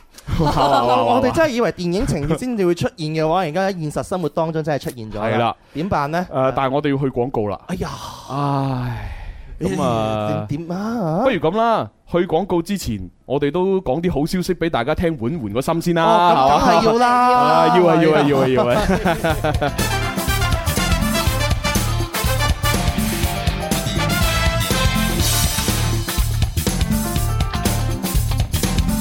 好啦，咁啊，提醒下大家有件好消息啊！啊，係啦，銘記初衷，用心祝願啊！時代中國青少公司戰略發佈會就即將到嚟啦。咁聽日我哋就會喺清遠體育館呢，同你共同傾聽大眾嘅故事，嗯，築造美好願望。咁我哋就不見不散。七月二十一號啊！係係係，好咁啊呢件好消息呢，希望大家緩一緩咁啊，同埋就啊，今日現場觀眾凍喺度咁耐，都未有啲咩渣拿嚇。係喎，咁啊，阿傻娟你就做好準備，一陣入去倉庫嚇，睇下有啲咩可以送俾現場觀眾，就攞定一大袋出嚟嚇，每人派啲啦嚇。係多謝各位朋友 啦，係啦，係啊企喺度都攰㗎，你系哋啊，咁啊，而家傻娟入去做準備，我哋許去廣告，轉頭翻嚟先繼續派啦。开心就好似小朋友拍拍手，开心就好似大朋友喝醉酒。喺呢一個星球有太多嘅追求，賺只要快手買車買樓，為咗有成就百變不休，幾時先可以放鬆唞唞？天生我就係中意播播歌，天生我就係中意说笑話，所以我天生係一個主持人，將所有聽眾變成擺活人，春夏秋冬每日都一樣開心。天生快活人，勁多獎品，勁多氣氛，齋聽已經好過癮，參與遊戲更開心。大家好，我係許志安，你都快啲嚟尋開心啦！好啦，歡迎繼續翻嚟第三部分《天生發育人》節目，直播室有朱紅啦。蕭敬元、蕭公子。仲有文文，係咁啊！啱先就讀出我哋聽眾吓 L 小姐嘅一封來信吓，嗯咁啊就但係就可能我哋玩玩得太激啦，咁樣啊，嗯所以都唔係讀咗好多。啊，讀咗三分一唔都唔多 夠咁樣誒嚇。天若有情都玩埋， 你知唔知喺我哋網絡上邊嘅所有留言呢，基本上全部都喺度哈哈哈哈笑死，眼淚水都飆啊！你哋個人你啊，呢個朋友叫閃閃佢話今日全家人咧一齊嚟睇節目啊，見哇到朱紅好開心啊！冚家撐我哋喎，全家呃全家全家，佢佢點啊？冚唪唥嘛，冚唪唥家人都嚟撐我哋，咪冚家撐我哋，夠啦！你個人你啊，佢唔知道係現場嚟支持我哋，還是喺我哋嘅屋企嗰度睇視頻咧哦應該睇視頻啦。歡迎你哋啊！喂，講講起冚家嘅冚字呢，其實大家可以注意喎，呢個字有兩個讀音喎。啊哈啊，點除解咗讀冚呢，仲可以讀冚嘅喎。冚啊冚棉胎就係呢個冚啦。哦，冚即係係冚啦，冚即係冚啊，冚埋個蓋又係呢個冚。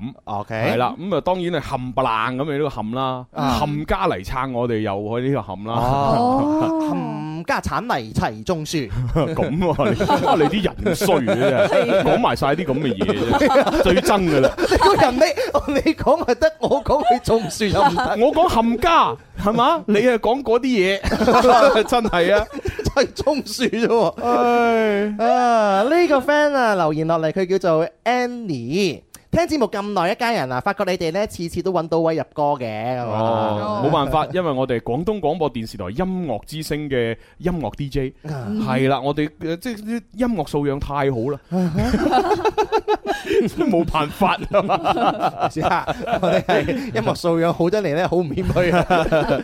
咩啫？我哋都放棄咗二零一八最謙虛 DJ 大獎冇啦啦，係啊！我哋而家角逐緊嘅二零一八最唔知醜嘅 DJ 大獎嘛， 係啊。基本上係遙遙領 先啦，冇乜競爭對手。啊好嗱，咁啊，而家咧就啊誒正正經經係繼續讀呢封信吓。啱先就係提到呢個 L 小姐就好細個個就已經係即係俾個男人就呃咗啦，嗯即係唔可以話呃嘅兩情相悅吓，就結咗婚生咗個女咁樣吓，然之後就誒、呃自己嘅爹哋媽咪其實又唔中意自己嘅老公 嘅咁樣嗯吓，係唉，跟住後邊佢點樣樣咧？啊，後邊咧就哦係喎，有個後邊咧管工有有個誒，佢、去到一個新嘅單位裏邊咧，就遇到一個誒管工大佢三歲嘅，咁啊、嗯管工咧明知佢有屋企噶啦，啊都仲要話中意佢，仲要同佢表白，誒生日嗰日嘅話，仲約咗呢個女仔啊出去遊車河啦。係啊，就係坐住部摩托車嚇啊咁樣嚇。至於有冇食早餐呢？呢度冇嗯提，嗯但係我相信係有啊嘅。我估我估計應該有嘅。唉，真係弊家伙！咁然之後嘅話，有一日嘅呢個女仔嘅話，又心軟打電話同呢個管工傾偈。係啦，本點知本來諗住同佢講誒，誒以後唔好見啦。啊咁點知個管工啊冇覆佢，啊咁佢呢就喺度心軟，就好驚會唔會佢出事呢？會唔會食咗安眠藥呢？啊咁嗯咁所以呢，佢就誒就就直接就打電話啊啊啦啊。嚇咁點知打電話打咗冇講冇幾句啊，佢老公翻嚟啦。係啦哎呀啊咁佢老公見到佢哇夜媽媽同人傾偈，邊個嚟㗎咁？咁佢自己心虛啊啊，佢話點知冇啊，佢就唔冇冇冇冇冇啊咁老公你知啦，都算明星眼企係啦，啊咪抄佢手機嚟係睇啦咯。一見到個聊天記錄嘅話咧，就馬上撥個輪過去。係啦，咁然之後一打通咗，個管工又接喎，於是呢，就喺間房度呢，三方通話啦。哇！點辦呢？嚇呢個時候呢，阿娟已經準備好獎品喎。哦哦咁啊，哦嗯咁啊就派獎品先啦，哎阿傻娟派獎品，哎阿娟今次佢又進步咗啊，今次佢係主動出擊啊，真係係哦啊，好嘢啊，好嘅厲害好厲害嚇！嘅，唉以後都咁生性。係啊係啊係啊係啊係啊係啊，咁啊好快嫁得出噶啦。係啊，就算嫁唔出，我唔信。就算嫁唔出，就係嫁唔出 啫，有乜所謂啫？我以為夾唔出你要 佢。好啦，現場嘅朋友喺度攞緊獎品啦，唔好拱啊嚇！係好啦，咁啊，我哋就繼續讀信啦。三方通話咁啊，發生咩事呢？咁講啲咩呢樣誒，好啦，三方通話啦。 其實當時呢，我哋三方通話具體嘅內容呢，我已經唔記得咗啦。我淨係記得我老公問佢點樣選擇，點樣做，然之後呢，佢居然呢喊住咁樣話佢中意我，佢選擇我。嗰個管工啊，係啦，管工。然之後老公又問我：咁你呢？你點揀呢？當時我就喊啦，我就話我要我個女，我要我嘅家庭，我從來都冇中意過佢咁樣。嗯啊，然後我就徹徹底底咁樣呢，斷咗呢同阿管工嘅聯繫啦，咁樣。咁啊，我仲同我老公呢就辭咗呢一份工作，然之後呢就翻翻去老公屋企嗰度住。啊，咁啊啱。嘅。係啦，咪係啊叫做安心啲咯吓。本來啊，我以為事情呢就咁就過咗，就咁就平息噶啦。但係我冇諗到，我嘅管工呢竟然去我 QQ 空間嗰度留言，網絡累死人係嘛？好啦，去我 QQ 空間留言，佢呢就話誒誒，將我個水杯呢就放咗喺邊度邊度，叫我誒、呃以後呢記得翻去攞。然之後我就回覆佢好啊咁樣。呢啲留言呢，俾我老公見到。嗯哼，佢一氣之下呢，就話要離婚。仲一路呢將呢件事鬧到去我父母嗰度，我父母都知道咗啦，咁樣。當時我嘅父母呢係好支持我離婚嘅。啊，其實佢父母做呢個父父母真係嗯母做得啱啊，父母支持佢離婚係係正確選擇嚟㗎，係好正確嘅選擇啊。啊嗯因為呢老公呢實在喺做人做事嘅各個方面呢，令到我嘅父母都特別之唔滿意。嗯，而且呢，我老公仲有啲懶添，仲有啊，佢對長輩呢都冇乜禮貌噶。但係由於我嘅思想就太保守啦，我覺得呢必須要俾小朋友一個完整嘅家庭，所以我就冇同佢離婚。啊嗱啊！你諗下，其實個女都已經係你阿媽湊緊啦，嗯你同你先生離唔離婚關鬼事咩？嗯唉不過我我明嘅，佢由細到大接受嘅思想呢，就係、啊，誒小朋友一定係一個一個老誒一一個阿爸一個阿媽啊，咁樣先會幸福嘅咁樣。嗯佢由細到大就係呢種思呢種思想薰陶，嗯，係啊，所以佢就造成嚇，即係明明係佢父母都支持佢離婚，但係佢就唔離，阿啊 L 小姐封信呢，我哋讀到而家呢，佢都係好啊唔幸福啊！係啊因為佢每步都錯啊。嗯佢自從人生十七歲行錯第一步，佢就每一步都為呢個錯誤而行多一步又係錯，行多一步又錯，錯錯錯，一路錯落，錯錯錯，是我的錯，得得得得得得得得得， 啊，六字嘅歌，錯錯錯，第七首歌啊，今日啊， 第第第七首歌啊 嚇。真係冇辦法 啊！好衰人封信咁慘 嘅，又唱出咁多歌啊係咪先？咁佢就係太慘嗰啲叫分，即係叫做分途下咁啫，啊誒叫緩解下 係嘛。啊，我覺得咧，每個女仔佢最希望就係拍拖一件幸福嘅事嘅，係結婚係一件咧好開心嘅事嘅，同埋想一生一世，係啦，冇錯有小朋友係一個咧人生最完美嘅事嘅，但係所有嘅事喺呢個 L 小姐上邊一啲都唔幸福。係啊，一啲都唔幸福吓。唉，咁點辦咁咧啊？？冇離婚啦點算呢？隔咗一年，我又大肚啦。 我大住個肚啊，依然都跟我老公咧喺工廠度上班啊，直到嚟預產期仲有大概一個月左右，我先至冇去上班。但係唔知點解，我老公都辭埋職喎。當時我父母就好唔高興啦。我父母覺得，喂，你個老婆就嚟生啦，點解你仲唔努力啲賺多啲錢呢？誒喺嗰一晚嘅半夜，我就鬧咗我老公幾句啊，即係佢佢寫唔係鬧啊，佢寫疏啦他娘豬咁樣嚇。嗯，我鬧咗我老公兩句，然之後呢，我老公就好嬲咁樣打開道門，自己跑咗出去啦。嗯，後來都係我阿爸咧追佢翻嚟嘅， 啊啊！幾唔合理。阿爸追佢翻嚟，喂，女婿你唔好走啦，唉，我知你好鬼死衰，我都好憎你啊，咁但係我個女又有咗啦，你都要唉負責啊任㗎。翻嚟啦，翻嚟啦，係唉呀，算啦，唔理啦，唔理啦，個女又有咗啦，冇計啦。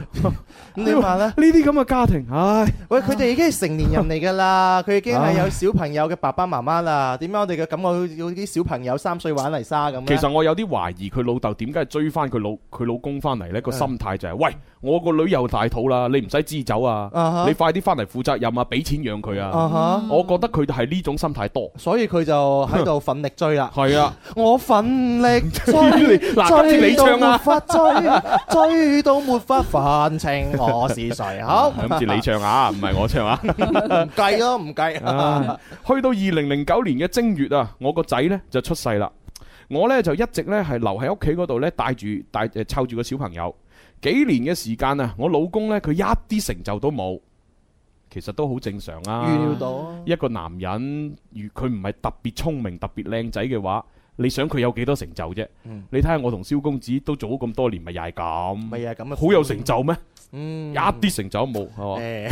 誒，啊咪咪又唔可以咁講，咁講唔啦，係都都俾佢老公咧贏九條街嘅，啱唔啱啊？你咁講搞到 係咪？都好多成就啦唔。係睇下同邊個比 啦，嚇同同啲前輩個優秀人才比，梗係唔得啦。同佢老公比啊，綽綽有餘，係嘛？喺我哋嗰條村喎，嗰條村嘅驕傲嚟㗎， 好嘢係啊，係好嘢係啊，係啊，好嘢。好啦，幾年都冇成就啊，咁點啊？啊去到二零一二年啦，誒、呃我老公呢就翻咗去佢嘅屋企同佢老豆一齊誒、呃做嘢啦，嗯我就不得已嚇、啊只能夠咧跟住佢翻佢屋企嗰度長住啦。我同我老公咧結婚七年，我嘅心智呢慢慢成熟啦，於是我就對我老公越嚟越唔滿意啊！我覺得咧呢、個人呢實在太冇責任心啊，太冇擔當啦，而且仲好鬼死小氣，又中意計較，但係我都忍佢。我係為咗家和萬事興，而且我哋誒，我同我老公仲要同佢阿哥阿嫂住埋一齊嘅，我都唔想俾其他人講我哋笑話。嗯，喺呢幾年呢，我哋偶然都會嗌下交嘅，而且我老公呢，時不時都會提離婚，但係我從來都冇放喺心上。我覺得我必須要俾小朋友一個完整嘅家。啊唉，嗱，呢啲諗法咪又係錯咯。點解你諗下啦，冇錯，你同你老公唔離婚吓、啊同一屋檐下住喺度，係啊。你嘅仔、你個女係真係享有一個好完整嘅家庭啊，但係一個家嘈屋閉嘅完整家庭呢，咁有乜用呢？嗯係咪對佢心智你覺得冇影響咩？對佢心智影響仲大。嗯。唉，其實我覺得一個人呢，佢揾到幸福嘅方法呢，唔一真係唔一定係話唔離婚啊，一定係有咯完整嘅家先可以揾到啊。係你咯，諗下你自己生活得幸唔幸福先？係啊如果你可以決定咗我有咁嘅能力同埋我咁嘅信心，同我嘅小朋友一齊闖 出去，都可以揾到幸福嘅生活噶嘛。因為最主要係你諗下啦，你喺屋企同你老公成日嗌交，係嘛？咁你老你老公嘅脾氣同你嘅脾氣，唔係心情啊，一定差啦。嗯你覺得你兩個會唔會對小朋友好啊？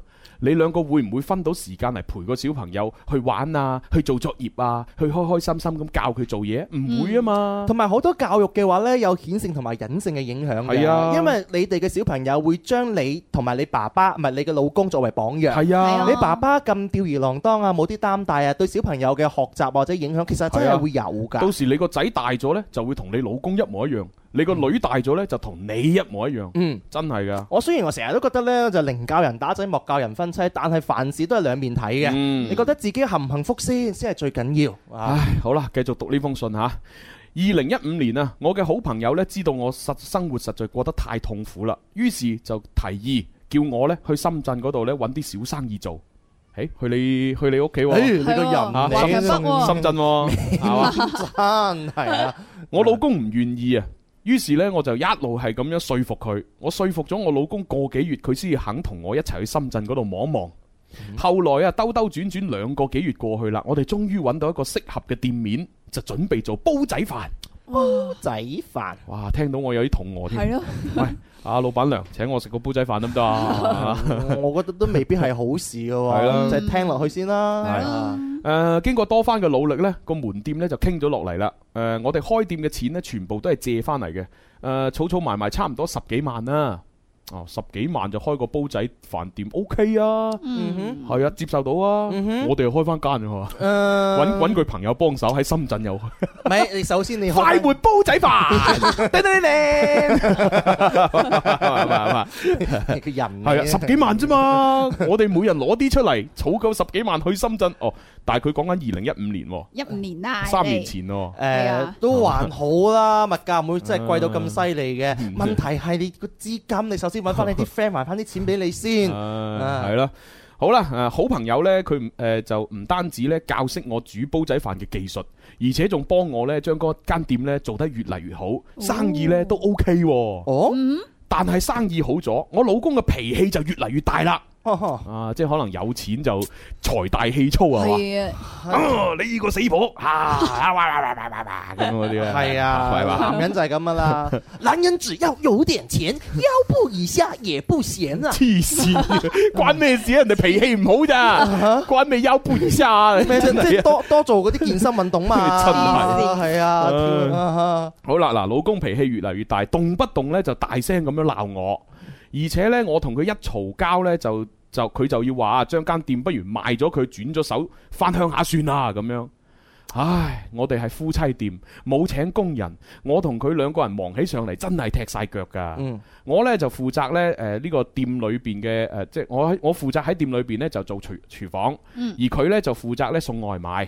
誒、啊我老公呢經常呢一忙起上嚟呢，嚇、就對我呼呼喝喝啊，口氣特別之唔好。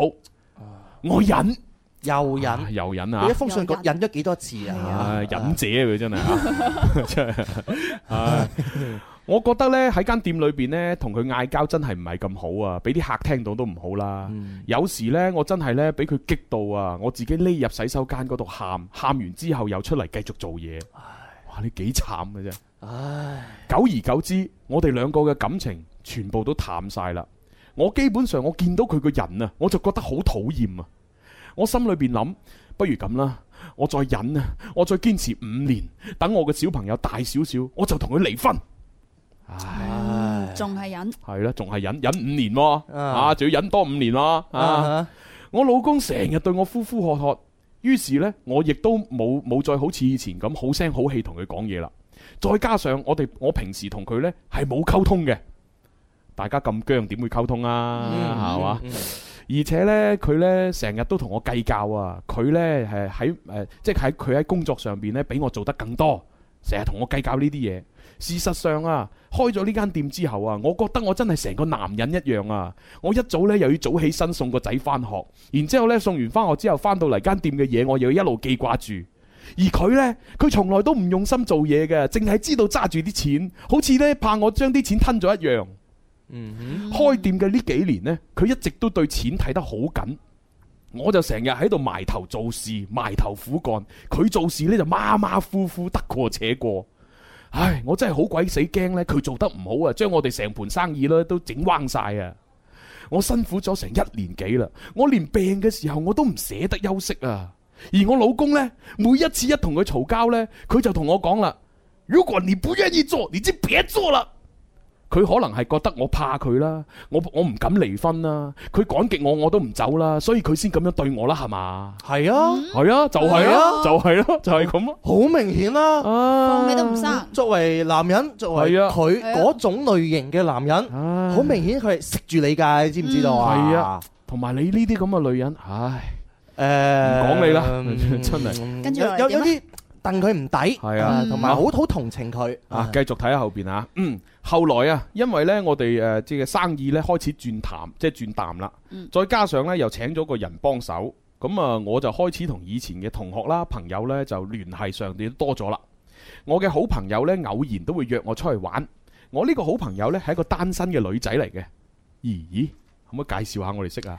誒，你個人冇介紹我哋識，跟住教我哋煮煲仔飯，咁啊我哋去開店啊嘛。我咁哦我咁咁都情有可原嘅，你估你估我想做咩啊？點知你嘅？唉你估我係人都啱㗎？ 你要知道人哋個 friend 識煮煲仔飯，男人只要有點錢，啲人啊，OK 啊，繼續讀啊。嗯係我嘅好朋友呢係一個單身嘅女仔嚟嘅，佢同我由細玩到大。我同佢哋，即係我同我啲朋友出去玩呢，我老公竟然唔唔開心喎。佢覺得呢，我生意上面呢唔上心，淨係知得玩啊。哇！而且呢，受到朋友嘅影響，我亦都開始注重保養啦。啊哈，我要買，我要我要開始買護膚品啦，買多兩件靚衫着下啦。嗯我老公就話我變咗啦，佢話我亂咁使錢啊，嗯我真係好無語啊啊！ 哈，即即係點辦啦？佢 我覺得佢作 為妻子。啊作為母親，作為一個家庭嘅支柱嘅角色咧，佢做得好好。唉但係咧，佢老公嘅無理嘅苛索係嘛，哦又唔係咯體貼，又又唔唔體恤，體貼係咪，令到好多朋友都無語啊。你諗下，正常一個女人買少少護膚品，買多兩件靚衫着下， 咁都唔俾，唉，真離係，晒譜。唉，真嗯為我係怕搞佢笑啊，出真係，唉，各位主持。寫到呢度，我自己都有啲凌亂啊！你哋究竟睇唔睇得明啊？啊咁誒，我我唔知封信原來係點樣樣啦。咁但係有經過啊朱紅 啊嘅編輯就肯定睇得明唉睇得嘅，明，睇得明，睇得明嘅。啊。暫時嚟講明吓。係係係好，繼續讀落去啦。嗯，喺呢幾年嚟呢，我哋嘅夫妻生活一直都唔係咁好。嗱，佢講嘅夫妻生活係指食早餐啊， 哦係嘛？係啊，哦咁樣樣啊。係啊，哦，哦，咁你從呢個中醫學嘅角度嚟講 咧，有咩有咩原因嘅咧？唔使從中醫學角度啦。啊哈，佢哋成日嗌交，仲邊有心情食早餐啊？喂，大佬，我同你嗌完交，我交我仲要同你， 我仲要同你 水乳交融啊！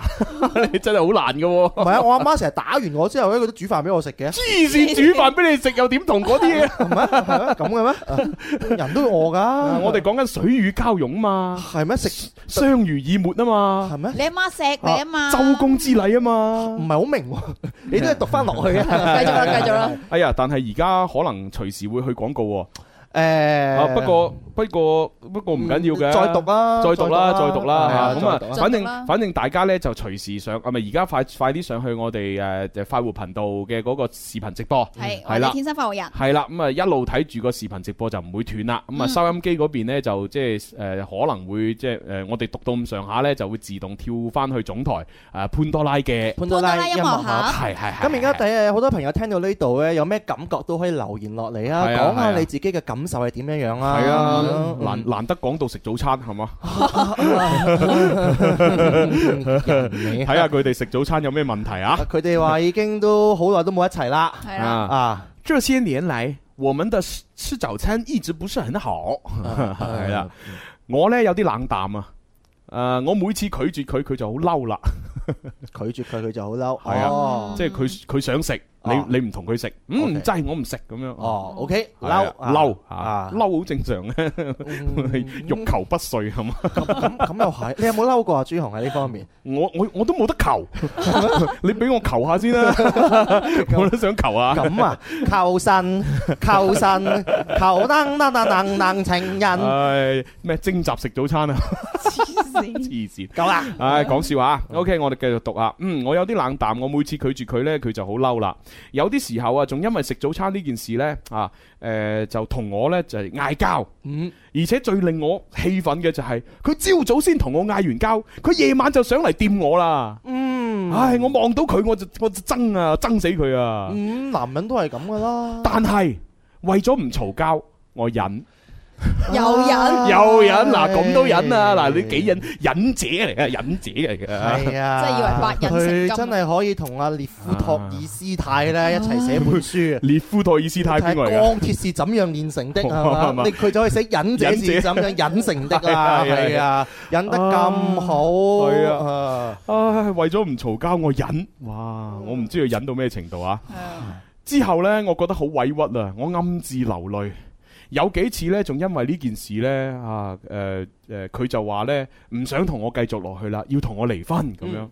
唉，喺上一年嘅五月底，又係因為我拒絕佢食早餐嘅要求，佢就話啦：啊，第二天別開店 啦，啊回家辦離婚吧，咁樣。哦，我聽到佢講呢句説話呢，哇！我真係好激氣啊！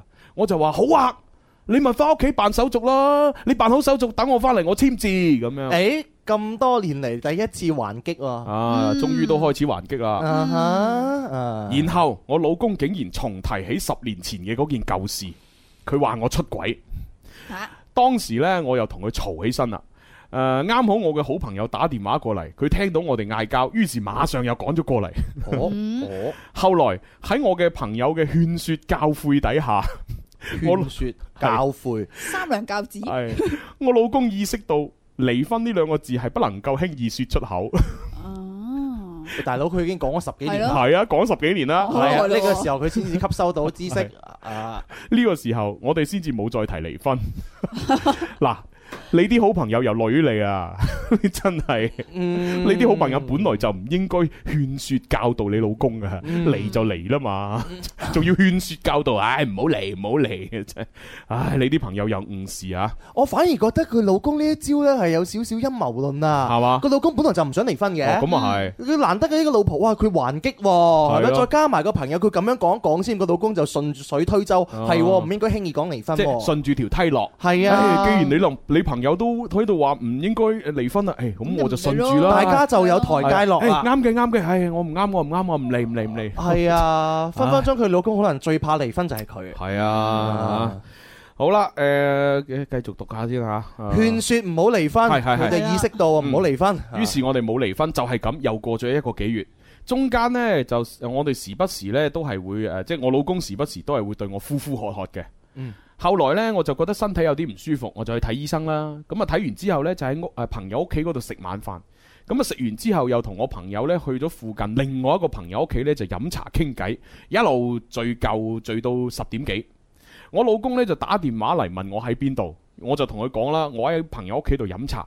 我老公就好嬲啦。佢嘅口吻非常之唔好，佢就話：你立馬給我滾回來！我是給時間你去看醫生，不是給你去玩的。然之後，我嘅朋友就送我翻屋企啦。嗯，我好嬲啊！之後呢，我又同我朋友呢出去玩咗幾次，每一次我老公都都會鬧我。然然之後呢，佢又鬧我，話我去睇完醫生呢，翻嚟攞嗰啲藥，唔係攞咗啲藥翻嚟呢，又唔去煲。於是我就咪頂嘴咯，我就繼續頂咯。佢講乜嘢我都嗯哦頂佢。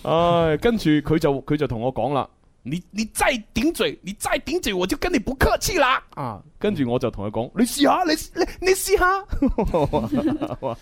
點咧？佢不客氣嘅意思係嗯係啊咪想即係動手咧？然後我老公就喐手啦，真係哇，真係喐手啊，真係喐手係啊，已經已經發展到去家暴噶啦。係係啊啊，開始到啊拳腳雙向啊，啊哈！啊，佢喐手啊呢件事就搞大咗啦。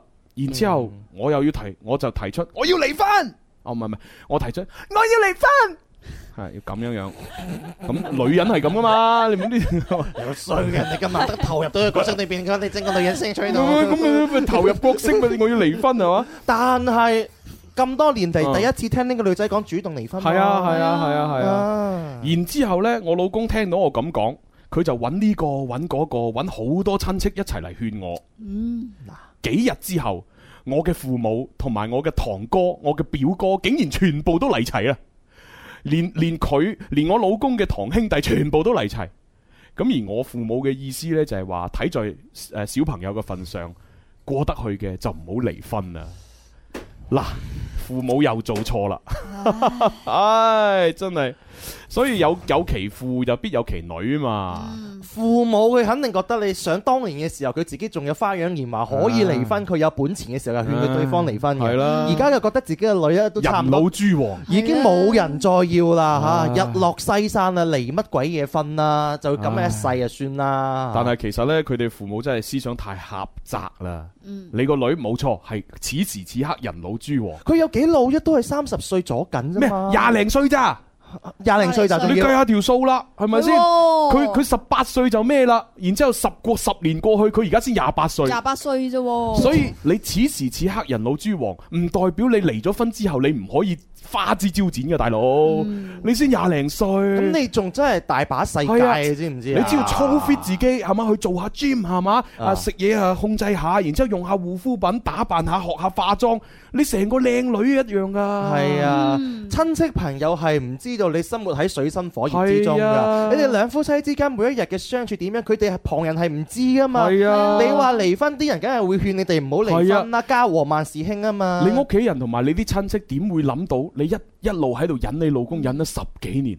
你將呢封信發俾你嘅親戚朋友睇嘅話，你親戚朋友睇完可能都或多或少了解。好心急添啊，簡直。唉，咁點真係？辦呢？呢啲親戚朋友爸爸媽媽都勸啦，咁啊，爸爸媽媽咪勸佢咯，唉，睇在啲細路嘅份上，唔好嚟啦。咁啊，我阿爸阿媽呢都係老實人嚟嘅，而且呢喺潮汕地區呢，離婚呢對佢哋老一輩嘅人嚟講呢係好唔光彩嘅一件事。嗯，縱然係唔光彩，但係子女嘅幸福係咪更加重要呢？啊，好啦，嗯，繼續讀落去啊。我明知道呢，我同我老公呢遲早都過唔到落去噶啦，但係呢，我就唔知點解鬼使神差咁樣呢，我個心一軟，我就同佢講和啦，即係講和啊。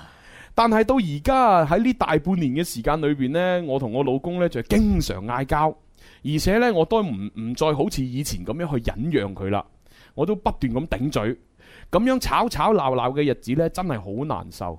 嗱，你諗下，你都咁難受，你啲仔女仲難受啊，陰公，嗯唉，真係啊。哼，啊，好啦，唉，難受吓。去誒、呃上一年嘅年底開始呢，我身體就開始誒、呃我身體就覺得呢有好多唔舒服啊。咁去醫院檢查呢，又發覺冇問題喎、咁樣係啊，因為情緒係好容易影響到身體噶嘛。嗯你可能冇氣質性嘅病變，但係你心理上已經開始有變化。係咪叫做抑鬱成疾啊？有句説話。係，啊係啊係咯係啊係啊嗯！之後呢，又發生咗好多好多嘅事情呢，我同我老公繼續呢，就係嗌交不斷啊！我感覺我嫁咗俾佢十幾年，所有嘅付出佢都冇放喺眼裏邊。我覺得我呢幾年喺深圳嘅辛苦打拼呢，全部都白費晒啦。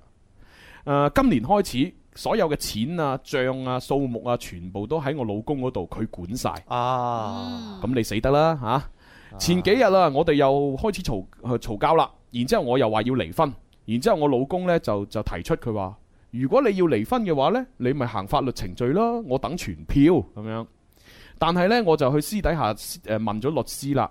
呃律師呢就話先要俾一萬蚊嘅律師費用， 先至可以幫佢哋搞。啊係吧？嗰啲咁嘅律師嘅咩？啊，唔係，其實我覺得係咁嘅。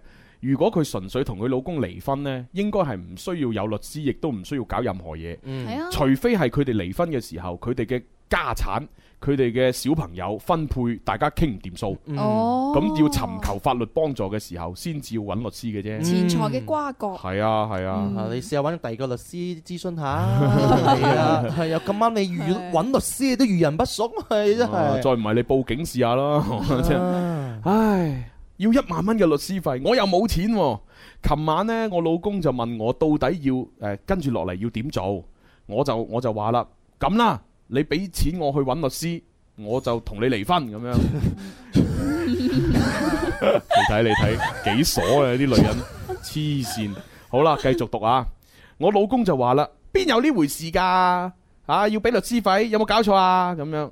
跟住我就話啦，其實我哋兩個之間都冇咩家產可以分啦、跟住我老公就話啦，係係冇乜家產嗱，但係呢兩個小朋友點樣分啊？呢間店點樣分都要由法庭去判咁樣。咁啊、然之後呢，我老公呢仲要將十年前嗰一件事呢攞出嚟講，佢話呢要將呢件事呢攞到法庭上面做證據，到時我就一定輸硬啦。可笑，多麼可笑，自覺渺小，還說笑，不經不覺大個了多少？哇，真係太可笑啦！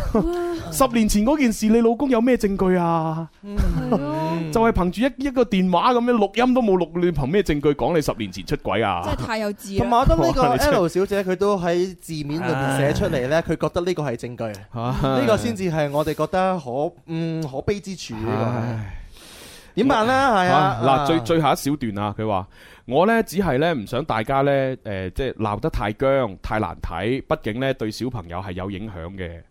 你對小朋友已經俾你哋影響咗十幾年啦，好唔好？你而家先至話對小朋友影響，唉，真係。嗯而家呢，誒、我就話要搬出去，我老公就唔俾我搬。佢話呢，如果我搬走嘅話呢，就等於放棄家庭；如果我搬走嘅話呢，佢就去將我個女呢接翻去自己嗰度養。誒、我話我要離婚，誒、呃就唔係佢話我如果要離婚呢，就要去法院度起訴。但係喺冇離婚之前呢，佢唔俾我搬走。 我真係唔知道而家應該點樣做，我唔想對小朋友造成太大嘅傷害同影響。誒、我老公上年呢，仲竟然當住我個女嘅面啊，就同同我女講話：，誒、你中意讀書就讀，唔中意讀就由佢，啊唔係就就由你啦。反正你啊大咗之後都係嫁俾人哋嘅啫嘛，都唔係我嘅咁樣。嗯哼，有啲時候呢，誒、我老公又會同我講，不如咁啦，個仔呢，同埋個女呢，一人啊分一個啊，誒、嗰間店呢，一人一半啊，就咁啊和平解決啦咁樣。但係當我應承，我話要要行動啦，係要離婚啦，佢又開始反口啦。從上年一路到而家，我受盡煎熬，經常失眠啊，有瞓覺又瞓唔好啊，有啲時候甚至呢覺得呢人生已經失去咗希望啦。因為我見嘅世面實在太少，而且唔唔係好自信啊。而家我就好似無頭烏蠅、盲頭烏蠅一樣啊，成個人好迷茫啊！請各位主持人教教我啊，究竟我應該點做？講咗咁多，唔知你哋睇睇唔睇得明？我要瞓覺啦。佢最尾嗰句説話講得好啊！佢自己因為呢見個世面太少，經驗咪太少，所以佢而家好迷茫。我哋係誒理解嘅嗯啊。真係誒，佢錯過咗嗯誒大家分開嘅黃金時機。嗯，最好最好嘅黃金時機就係最最初最初嘅時候啦，係跟住然後係 OK 啦，咁多年嚟過咗去啦嚇，嗯咁直到有一年之後咧，直到呢個老公出現咗家暴嘅情況嚇，你話要提出離婚， 咁啊全村人都勸你離婚嘅時候，呢個又係第二個嘅黃金機會。嗯呢個時候你係揸住主動權啊！好啦，而家過咗呢個之後嘅話呢，反而每一次佢想話講分開呢，都俾佢老公呢好似話揸住佢嘅把柄一樣。係啊，叫做威脅佢，甚至乎有少少叫做誒、呃道德綁架佢。你離婚啊嘛，嗯你個仔點判啦？你有冇錢啦、啊、嚇？我要起訴你啦，各種各樣嗯嘢，算係令到佢好大壓力啦。其實呢就冇辦法㗎啦。我都我都我覺得對於呢個女人嚟講，誒冇冇任何辦法，除咗係揾第三方幫助。因為佢如果佢唔揾第三方嘅力量嘅話，佢根本冇辦法自己一個人跳出呢個困境。嗯，誒、首先呢個女仔學識斷捨離先啦，斷捨離就係你唔好諗太多嘢先啊，即係你父母光唔光彩啊，你喺條村度有冇聲譽啊，或者你以後可唔可以揾到第二個男人娶你啊？呢啲你乜都唔好諗啦，你先諗咗點樣解決目下嘅困境先啦。咁我相信目下嘅困境，你對錢其實應該都唔會睇得太重。雖然雖然可能你都會在乎，哎呀，如果有啲錢就好啦嚇，但係其實你最在乎嘅係你對仔女啫嘛。係咪先嗯？但係我可以好老實咁同你講，你嗰對仔女呢已經俾你哋兩個折磨得好辛苦 啦。所以呢，無論你離婚又好，唔離婚又好，你對仔女嘅傷害已經形成啦。咁啊，最好呢，就係你睇下點樣盡快了結呢件事。佢通篇文章裏邊嘅話，佢最睇重就係佢嘅仔嗯女。係啊係啊係啊佢好大離婚，唔離婚嘅程度就係因為佢唔想影響佢嘅下一代。係啊係啊但係佢好字面行間呢，佢又冇點樣描寫佢哋嘅仔女成長嘅一啲故事喎。到底係咪真係已經影響咗，定還是影響咗佢唔寫，佢忽略咗？呢嗯嗱樣嘢係比較我關心㗎除咯。非係佢呢對仔女長期都唔係喺佢哋屋企住，即係佢佢對仔女如果長期都喺學校寄宿嘅，又或者係係佢阿爸阿媽湊嘅，咁啊分開住嘅，咁我相信嚟講呢，對佢仔女都仲係暫時係 O K 嘅。但係假如好似我哋正常家庭咁，係嘛個仔個仔女上完課就翻屋企，咁咁就一定噶啦，冇冇得話你個仔有冇受影響，係一定有。嗯咁所以你就睇情況咯。如果你個女仔女係寄宿嘅，係住喺親戚屋企嘅，咁你都仲可以考慮下點樣可以低調地離婚。嗯係啦，咁但係如果你個仔女係已經喺屋企嘅話呢，其實我覺得冇必要低調啦。你任何高調嘅離婚對佢哋都泛唔起一啲漣漪， 佢哋已經習慣咗啦。OK，係啊，我我我再覺得我自己嘅感悟啦，作為仔女，誒、父母佢起到嘅作誒、作用呢，就係、第一個就係做一個嘅誒、榜樣，係咪先？第二個就係呢個陪伴啊嘛，嗯第三個就係教育啊嘛，係咪？嗯你作為誒、陪伴父母有冇盡到呢個責任先？嗯我相信佢佢老公啊嚇，應該唔會點樣陪伴佢嘅仔女㗎啦。嗯作為榜樣嚟講，佢老公亦都起唔到有任何半點做父親嘅榜樣先嚇，嗯就睇佢字面行家就知道。係你咯再講話教育，我都唔相信佢老公俾到佢仔女乜嘢好嘅教育。嗯，所以呢三點嚟講，其實佢都唔係一個合格嘅丈夫，或係啊者一個合格嘅父親。咁你使乜驚離咗婚之後會對仔女造成傷害啫？係咯，如果你能夠有信心，俾到你個仔女有好嘅榜樣，嗯爸爸唔好 OK，但係媽媽我可以一個人做到兩個角色嘅。嗯你自己只要強大咗，你個仔女一樣會以你為榮，一樣咧可以係自立自強咁樣去成長嘅。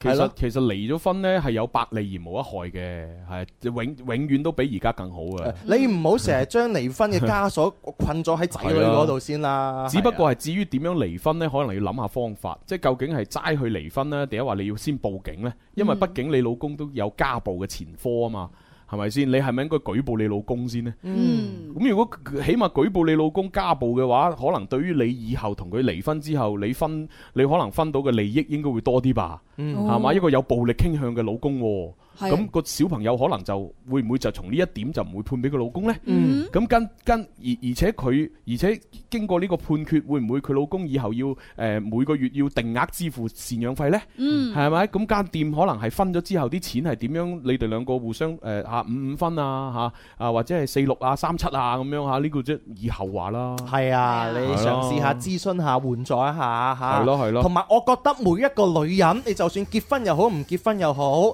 你思想一定要獨立，你經濟亦都可以係一定要獨立。嗯你只有呢兩樣獨立咗之後，你嘅人格先至係完完完整㗎。嗯你唔好俾人哋揸住把柄弊啦，離咗婚喎！你諗下，連佢連一萬蚊嘅諮詢費佢都攞 唔起，佢咁多年啦，出係嚟啊打打工啊，做晒咁打拼咗咁多多年，一年啊萬蚊都攞唔出嚟，你諗下佢嘅經係濟啊幾唔獨立。因為啲錢俾佢老公攞住晒啊嘛，係啊，佢老公係隨時攞到一萬蚊出嚟㗎。啊所以你而家一定要有思想上邊嘅轉變咯啊，你要增值。再唔係你深圳嗰啲朋友一開始咪幫你哋搞嗰啲嘢嘅嚇，嗯咪、煲仔飯嗰啲嘢嘅，我覺得你先投靠咗你朋友先啦。即係如果離咗婚之後。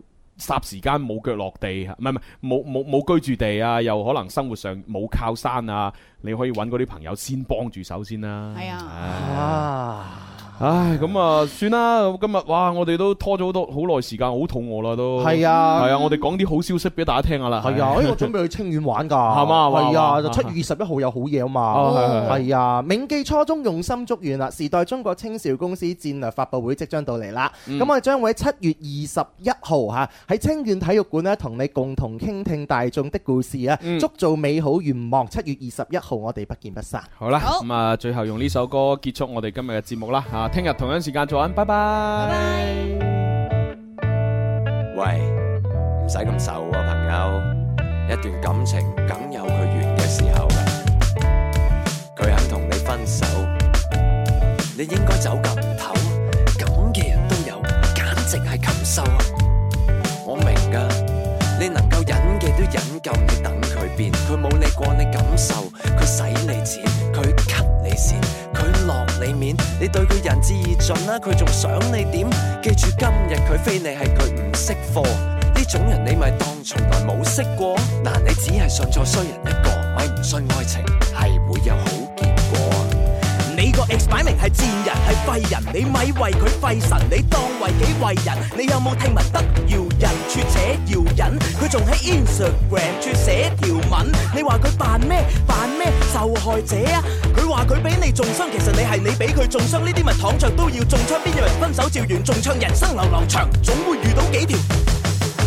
好彩諗起嗰一次你有分手，最委屈嘅你受夠，冇分手會有排你收。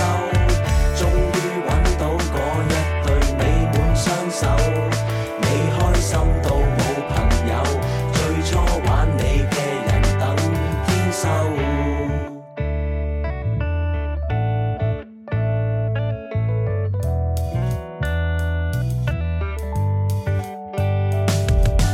係，我知你未放得低，但係呢個人冇資格影響你一世。喊啦，即管喊出嚟，少少眼淚咪當交少少學費。你唔想拍拖拍到似上戰場，但佢次次傷害你嘅方法都唔一樣。講大話佢太擅長，朋友你太善良。你點對人唔等於人哋會點對你學識呢個道理，獲益嘅係你自己，或者呢段感情係有啲苦澀味。不過你應該慶幸呢個人冇同你走到結尾。你個 ex 擺明呢一生呢一世，你都會憎佢做嘅一切，你後悔同佢一齊。正所謂自古人生誰無死，其實你想佢嗰日早啲嚟，你仲要扮咩扮咩偉大啫？根本佢就係有史以嚟呢個人淨係識愛自己，分咗手仲要講你是非，邊有人一衰衰到貼地？人生流流長，總會有人唔使原諒。好彩諗起嗰一次你有分手，最委屈嘅你受夠，冇分手會有排你收。終於揾到嗰一對美滿雙手，你開心到冇朋友，最初玩你嘅人等天收。嗱，好彩分手，使乜怕醜？嗱，佢講出口即刻拍手。嗱，你轉身走，使乜心夠？嗱，